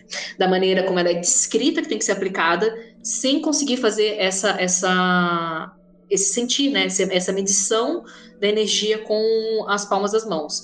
E o cara viu que estava funcionando, curtiu a parada e falou assim: vou continuar aqui porque isso aqui está me trazendo resultados e ao ponto de que hoje ele é um dos, do, dos oito masters de cura prânica que temos no encarnados no momento. Então, é, quando toda vez que a gente vai ter aula e alguém fala assim, não tô sentindo, a gente fala assim, calma, porque a gente tem um master que passou cinco anos sem sentir. Então, se, se o cara insistiu e conseguiu, a gente, a gente acredita ah, que todo mundo se insistir consegue. Prepara 30 anos aí, Maíra. Aí a gente, a gente consegue. Andrei, deixa eu só passar essa pandemia, vai. Rapaz, deixa. eu tô com medo da Maíra. A Maíra vai tocar em mim, ela vai ver todos os meus podres. Eu vou sair dali envergonhado e preso, provavelmente. E ela vai sair chorando. Vai não. a gente sabe que eu sou brava só, só até a página 2. Vamos pular para uma, pra uma questão, para algumas questões e tal. Vamos contar um pouquinho de causos, né? Porque eu acho que o legal aqui é também a gente compartilhar um pouco da. para deixar o pessoal com vontade. É. Antes disso, até. Eu tenho uma dúvida que é, é uma parada que permeia esse âmbito energético que eu tô sempre de olho aí. O consumo de carne afeta a tua a prática? Oh, eu, eu, eu gostava de dizer que não, e eu não tenho problema com isso. Eu, eu não sou vegetariano, muito pelo contrário, gosto muito. E quando eu vou fazer algum tipo de trabalho muito mais pesado, a necessidade de comer carne depois é absurda, mas é absurda mesmo, assim, gritante. A ponto de que, quando eu e a minha esposa a gente trabalhava, numa certa ordem, é, a gente saía de lá e tinha um dia que a gente ia para o rodízio sabe? É, mas, quando eu vou trabalhar com algum tipo de energia muito sutil ou nos atendimentos regulares, é, eu, eu faço esse jejum e evito carne. É, é, algo que eu fui testando ao longo do dia e não é nem porque dificulta a minha percepção, não. Mas eu sinto que o meu corpo reage mal e eu vou sentindo né, é, os gases saindo. Então, é uma percepção pessoal minha de que faz uma certa diferença, sim. Não sei qual a opinião da Maíra. Então, é, eu, vou, eu vou responder de uma maneira genérica e depois de uma maneira específica. Absolutamente tudo que a gente faz afeta a nossa energia. É, tudo que a gente come, tudo que a gente assiste, tudo que a gente lê, tudo que tudo, tudo que tudo. Então, sim, é, consumir carne afeta a nossa energia de uma maneira não, não muito boa. Não é que não é muito boa. Assim, comer, não comer carne energeticamente é melhor. É, eu já passei um período vegetariana, é, passei um bom período vegetariana, passei quase sete anos vegetariana. E eu voltei a comer carne, mas assim, eu não como carne todos os dias, e é muito raro comer carne vermelha, e extremamente raro eu comer porco. É, mas isso não, não impede absolutamente nada, tá? Ele não impede é, de trabalhar, não impede de é, fazer limpeza, não impede de, de, de, absolutamente nada. Só que é aquele negócio, né? A gente tem que saber como isso afeta o nosso corpo e o que, que a gente está disposto a, ou não a fazer. Então, assim, não só carne, como cigarro, como bebida alcoólica. Então, são as escolhas que a gente faz, faz na vida. Essas coisas afetam e a gente tem que saber o quanto para a gente, para cada um, vai afetar ou não, a ponto de que vale a pena ou não consumir, entendeu? É, é, é aproveitando o momento de, de contação de causos, é, tive uma experiência, não é tão recente, mas assim, a pessoa chegou no consultório e ela era vegana. E só que ela estava assim, muito desorganizada. E aí dava para sentir assim que o, o, o, sistema físico dela era perfeitinho, assim, a, a, a, química corporal dela era muito bacana. E de um determinado ponto de virar e falar assim: olha, meus parabéns, seu corpo físico está muito bom, porque é só isso mesmo. O resto é juntar e jogar fora. É, então, eu acho, né, tem isso. Assim, tudo afeta, mas eu acho que é plenamente passível de ser contornado e tem essa, também essa questão né, de, de qual a qualidade da energia que você vai trabalhar. Provavelmente, se você tem uma perspectiva energética, você está trabalhando assim, sei lá, numa, numa, num paradigma nórdico, talvez faça muito sentido fazer banquetes e ter né, uma pegada assim, não sei. É, é, é, é eu vejo isso, de que uh, às vezes faz sentido também integrar no ritmo, não sei. É, eu, eu vou, vou parafrasear o, o Master Showa. É, quem me conhece sabe que eu falo muito dele, né? Eu até falei pouco hoje. É, ele sempre falava que o que sai da boca é mais importante do que entra. Então, mais do que o que a gente consome em termos de alimentos e bebida e qualquer outra coisa, a gente tem que tomar mais cuidado com o que a gente projeta para o mundo do que o que a gente está consumindo dele, sabe? É muito mais prejudicial você falar mal das pessoas você atacar o amiguinho, você ser, sabe, do que você comer carne. Ah, então, então não posso assim, fazer mesmo. Aí acabou, acabou. É, não adianta. Não é falar mal dos outros é muito bom, gente. Vocês têm que Peraí, falar mal. vamos lá. Descarrega. Não adianta nada você ser vegano e, e good vibes e eu só consumo alimentos orgânicos e, e votar chega... no Bolsonaro. Não pode. Obrigada, Lívia. Exatamente. Então, assim, é, tem todas essas questões. Eu acho que, que as pessoas não precisam se preocupar com isso no começo, fato. E se preocupe mais com o que vocês deixam no mundo do que vocês consomem dele. Vamos destruir o mundo com, com nossa sabedoria. Gente, é... Juliana Pozilac, tem, você né? Tá... Sempre tem, né? A é... pessoa tem que falar. É que nem é um ouvinte aqui comentando. Ah, é mais importante vomitar que comer? Sempre tem, né? Os Sempre engraçadinhos. Sempre, Sempre tem. tem. Ai, é, ai. É, Juliana, é. Juliana. Oi. É, quando você pratica alguma coisa, a mão fica quentinha? Puta, a Maíra tem umas histórias maravilhosas. É, que a Maíra, ela, eu estudo, tá? Eu sou aluna da Maíra. Nós já estamos num certo nível legal, eu fico muito feliz com isso. E o marido da Maíra é meu colega de classe ela demonstra coisas em mim e pela minha cara do, das coisas que eu tô sentindo, eu falo, meu Deus! E aí o marido dela fica assim, meu Deus, o que tá acontecendo com ela? Olha a cara dela. É muito bom, é muito engraçado. É, eu tenho sim, eu sinto. É, Maíra já fez umas demonstrações cabulosas em mim, de tipo, mano, para que isso tá bizarro, eu não tô sabendo lidar com isso. Coisas do gênero. É, mas se você quer saber de causos, se você puxou, quer saber causos, uma das primeiras pessoas que eu comecei a treinar isso foi no Frater MG.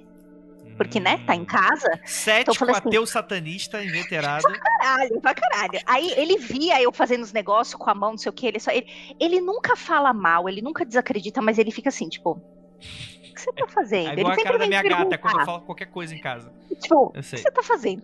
E aí, O Frater MG, ele é mais do que um reloginho no banheiro. Vou falar too much information, hein? Ele é muito mais do que um reloginho no banheiro. Ele vai, tipo, várias vezes por dia no banheiro. E aí, um dia ele acordou e falou assim: Ju, eu acho que me roubaram e deixaram o Eric no lugar. Eu falei, por quê? Ele falou, porque, cara, desde ontem que eu não consigo ir no banheiro e eu tô muito preocupado, porque eu não sou assim. Aí eu falei, você quer que eu faça um negocinho aí, rapidão? Eita, Pra rapaz. ver se. Exatamente, tua. O cônjuge é sempre. O cônjuge é sempre a cobaia. Aí eu falei, tá bom, eu posso fazer. E aí eu comecei a fazer um negócio. Quando eu tava terminando, ele botou a mão na barriga e fez assim: o que, que você fez? Aí eu falei, ué, você não. pe-" E ele saiu correndo foi no banheiro. E aí a- demorou. Aí ele abriu a porta e falou: Mano, que, que aconteceu? Como é que você tirou essa rolha? Então, assim, esse tipo é uma coisa. Esses estudos, assim, você vai vendo e você vai criando. Porque, assim, você estuda muito, você aplica. E é muito importante o feedback das pessoas, porque você tá vendo, caraca, isso tá funcionando. Ainda mais um feedback de alguém que.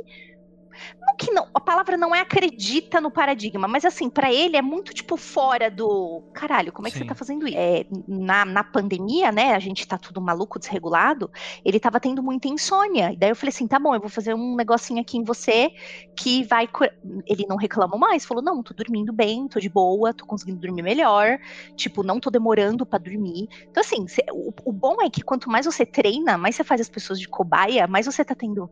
É, resultados positivos e mais você se anima a estudar e fazer coisas Entendi. maiores, que é o que eu quero fazer também, né? Eu quero fazer uma pergunta. Eu acho que eu perguntei isso pra Ju uma vez. E eu não me lembro eh, direito a resposta. Mas o que todos vocês acham de fazer em animais? Não fala assim do eleitor só porque ele, ele votou no cara que você não gostava, Olivia. Por favor, né? Vamos manter um respeito aqui. Aqui é todos os Na créditos. verdade, eu tô, eu tô perguntando por Respeita aos causa, animais, né? É, por causa própria aqui mesmo, porque eu tenho a, a, a CAO aqui da Penumbra, né? Que é a Amy. E, e tanto eu quanto o Vinícius, a gente já pensou, né? Em tipo. Não, lá, cara, um- não só isso. A gente já Ah. levou a Amy no veterinário. Ela tava com uma dor que era resultado de uma inflamação na patinha. E tomar o anti-inflamatório com regularidade ia fazer mal pro fígado dela, ou pro rim, não lembro. E o médico falou na maior assim: olha, Faz reiki, né? ou faz reiki. Reiki é a melhor solução. Eu falei, ah, beleza. entendi. Então, esse- Então, esse aqui é uma consulta Olha- ao vivo. Vai, por favor, Maíra, pode responder a consulta aí. Eu queria saber Olha, se é gente uma faz. coisa de- que todo Não. mundo acha legal, ou que tem gente que, tipo, ah, isso não funciona, ou então se- a pessoa precisa estar entendendo o que tá acontecendo, não sei. Não, não, não. A pessoa não precisa estar entendendo o que está acontecendo. Inclusive, tem. A gente. Num outro momento eu eu explico sobre isso, mas é perfeitamente factível. Eu faço na minha cachorra. Ela recebe cura toda semana.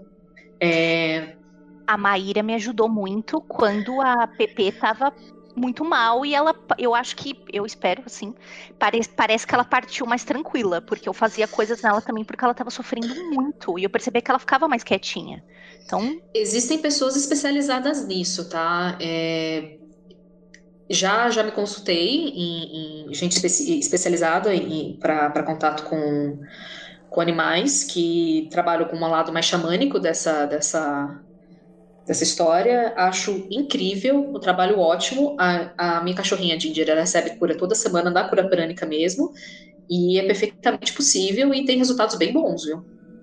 É, eu, é, esse caso que eu vou contar não é exatamente o paradigma energético, envolve ah, a questão da acupuntura, mas a cadelinha da minha esposa, ela ficou né, paraplégica, sim, sem mover as patinhas, e ela voltou a andar só por meio de acupuntura seis meses depois. É, e esse é um dos resultados que a gente vê assim, com terapias integrativas. Então, por exemplo, é, eu nunca tive um problema de saúde com os meus gatos, né? Os gatos quando eu morava na casa dos meus pais. Mas eu tinha um gato é, muito interessante que é, sempre que eu ia fazer algum tipo de prática, alguma meditação, ele vinha para perto de mim.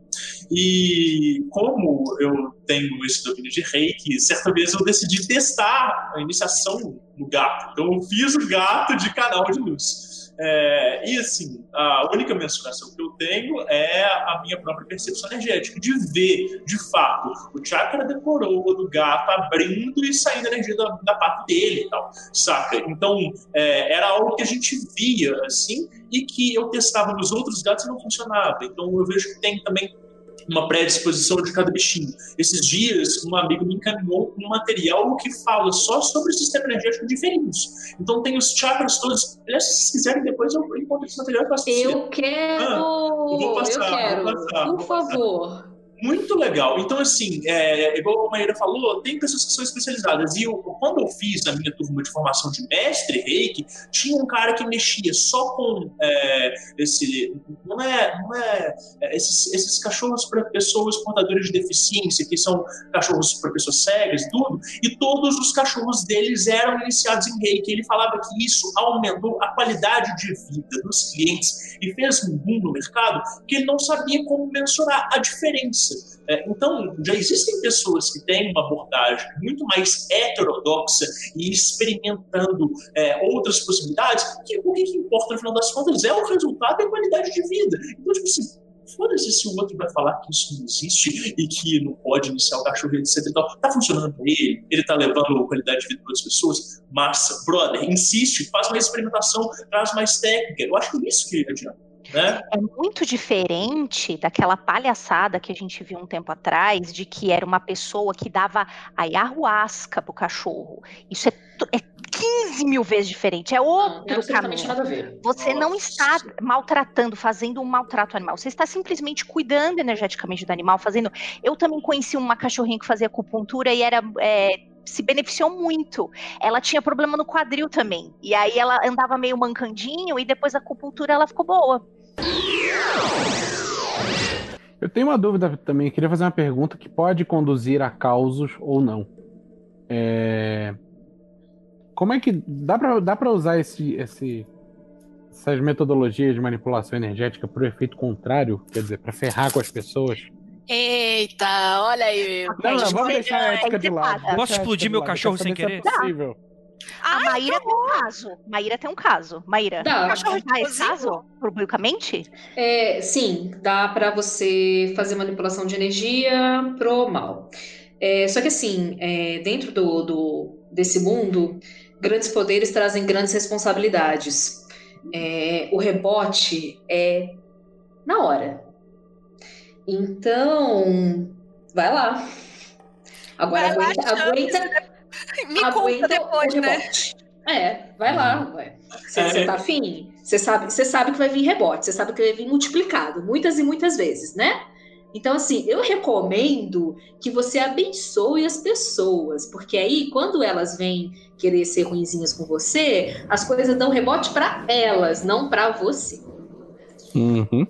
Eu, eu, eu, assim, eu tenho eu escuto muito isso assim de, de, de, amigos que trabalham mais com a mão esquerda e tudo que eu estou desperdiçado na mão direita. E isso porque justamente as habilidades elas, elas dão uma facilidade muito grande de acesso ao energia do outro e, e esses trabalhos. E eu concordo absolutamente com a Maíra. Eu acho que essas responsabilidades elas são implícitas e explícitas de tal forma que às vezes para você conseguir um novo upgrade energético você tem que fazer algumas formas de juramentos, às vezes até verbais. Né? Isso é uma coisa que já me foi cobrado algumas vezes. É, e aí, assim, eu sou o cara que gosta do rolê pesado, eu gosto de desafio.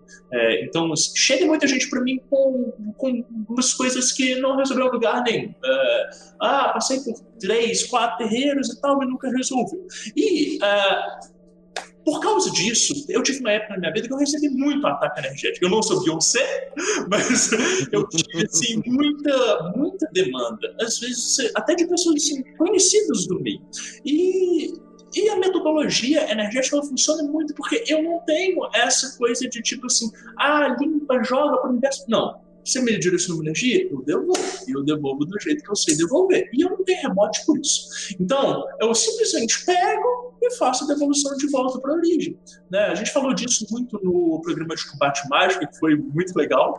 É, e eu acho que uh, essas habilidades elas facilitam muito nesse sentido. Primeiro, de você perceber o que está vindo para você. Segundo, de você perceber os vestígios que ficam depois que você usa as suas técnicas de limpeza e que muitas vezes não dão conta de abarcar toda aquela complexidade de energia que foi enviada.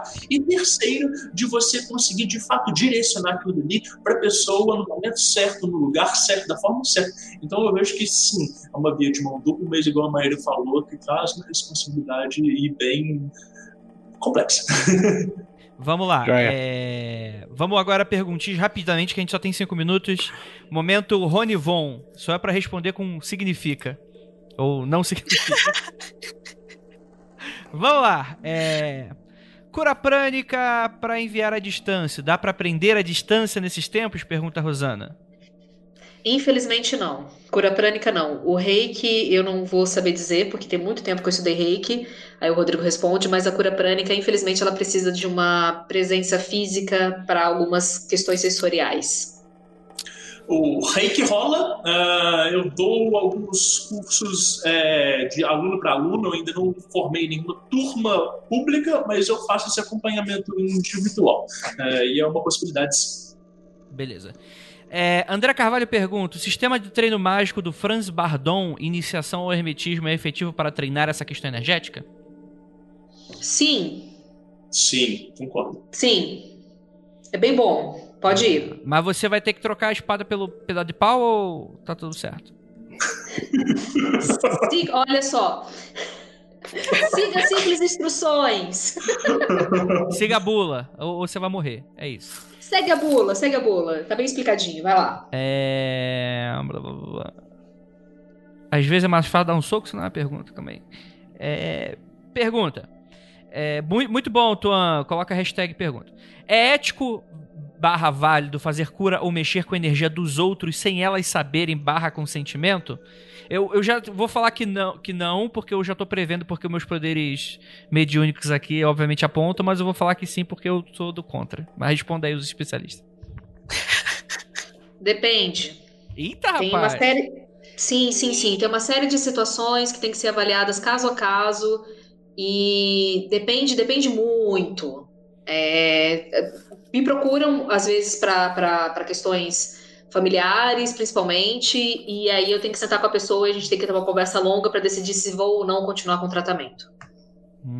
É, eu concordo, eu também acho que depende. Eu não gosto de trabalhar é, na energia de outra pessoa que ela não tem consentimento, sobretudo quando é mãe que vem procurar para filho, ou é né, marido ou esposa que vem procurar para outro parceiro. É, então, eu não faço o trabalho completo das pessoas, mas eu acho que em determinadas situações e recortes muito específicos dá para você fazer uma ou outra coisinha. E aí, o, o porquê, rapidinho, né, do porquê que a gente não, não deve manipular a energia do outro, é, é, porque, além de ser uma invasão do livre-arbítrio, as pessoas elas também têm defesas naturais. A partir do momento que você entra naquele, naquele território, o antivírus da pessoa lá pisca e você vai ter que lidar com os soldadinhos, né? Novas ameaças foram detectadas. Exatamente. É o anticorpo, né?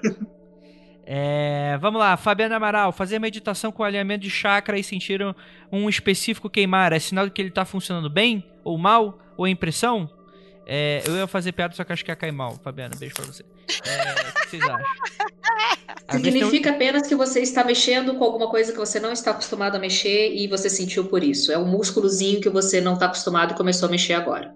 É, isso. E, e aí a, a, a, sensação de queimação, beleza, mas você também pode sentir assim, uma pontada muito forte, às vezes você pode sentir né, uma dor, ou às vezes você pode sentir uma liberação muito grande de energia aquilo se distribuindo. E essas sensações são importantes, né? É até legal que você anote para depois você conseguir discutir e para você conseguir avaliar. Né? É claro que você não vai conseguir fazer um autodiagnóstico energético profundo, mas as percepções acerca disso são muito interessantes depois para comparar com algum profissional que te é, última pergunta. É, Tiago de Lima Castro. Na aplicação das técnicas na experiência de vocês, é interessante variar um pouco para não automatizar demais, no sentido negativo de automatizar? Não entendi, eu sou burro, mas acho que vocês entenderam. Usar sempre cura prânica, usar sempre reiki, ou usar sempre biriri biriri, é isso? É, tipo, eu acho que sim. Acho que sim. Tipo, pra não, sei lá, engessar, talvez, não sei. É tipo eu com tarô e outras coisas, por exemplo. Posso estar Falta de treino pra uma coisa, pro outra, talvez, não sei. Enferruja? Acho que é isso. Falta de treino enferruja, você se aplicar uma técnica e continuar nessa técnica até você se tornar master dela não é um problema nenhum. É até recomendável. Eu, eu, concordo, eu acho que é legal você se desenvolver e se aprofundar numa técnica, mas também é legal quando você dominou as experiências básicas de uma técnica, você ir para um outro paradigma, para uma outra técnica, para um outro sistema e olhar o que, que aquela primeira técnica às vezes não dá conta de contemplar, ou quais referências, qual é o vocabulário que não tem ali, porque às vezes isso te dá uma expansão de consciência das suas possibilidades e você traz uma bagagem nova para aplicar naquela técnica. E é isso que vai te fazer né, um master naquela técnica, isso vai te dar mais capacidade. Então, acho que é sempre interessante a experimentação. Pergunta. Então, o que você está me dizendo é que malhar braço é legal para ficar fortão, mas não pode pular a parte de perna. Ótimo. Eu, é eu acho isso. Perfeito. Sim, sim. Vamos, vamos encerrar então. Gostaria muito de agradecer muitíssimo a todos vocês que ficaram até aqui, queridos ouvintes, e a vocês que estão escutando aqui o podcast. Maíra, é, não sei se é interessante se você é, abre informações ou eu vou, vou abrir aqui uma exceção para vocês. Querem deixar o contato de vocês no post para o que vocês quiserem fazer, Maíra? Pode, assim, você pode deixar o Twitter que eu criei para isso, que é o underline Pranic Healer. É, ou o Instagram também, que é Pranic Healer Maíra, ou Maíra Pranic Healer, agora estou na dúvida. É, que eu estou falando sobre esse assunto lá, só sobre esse assunto. Show de bola. É, Rodrigo Vinhali. Sim, cara, os meus perfis eles são os mesmos pessoais e profissionais, é tudo RF Finoli, Instagram, Twitter, Facebook. As pessoas conseguem entrar lá para tirar dúvidas, marcar atendimento, trocar ideia. Show de bola, gente. Então é isso e aquilo. É, Ósculo no bode, Praise the Sun pra todos vocês.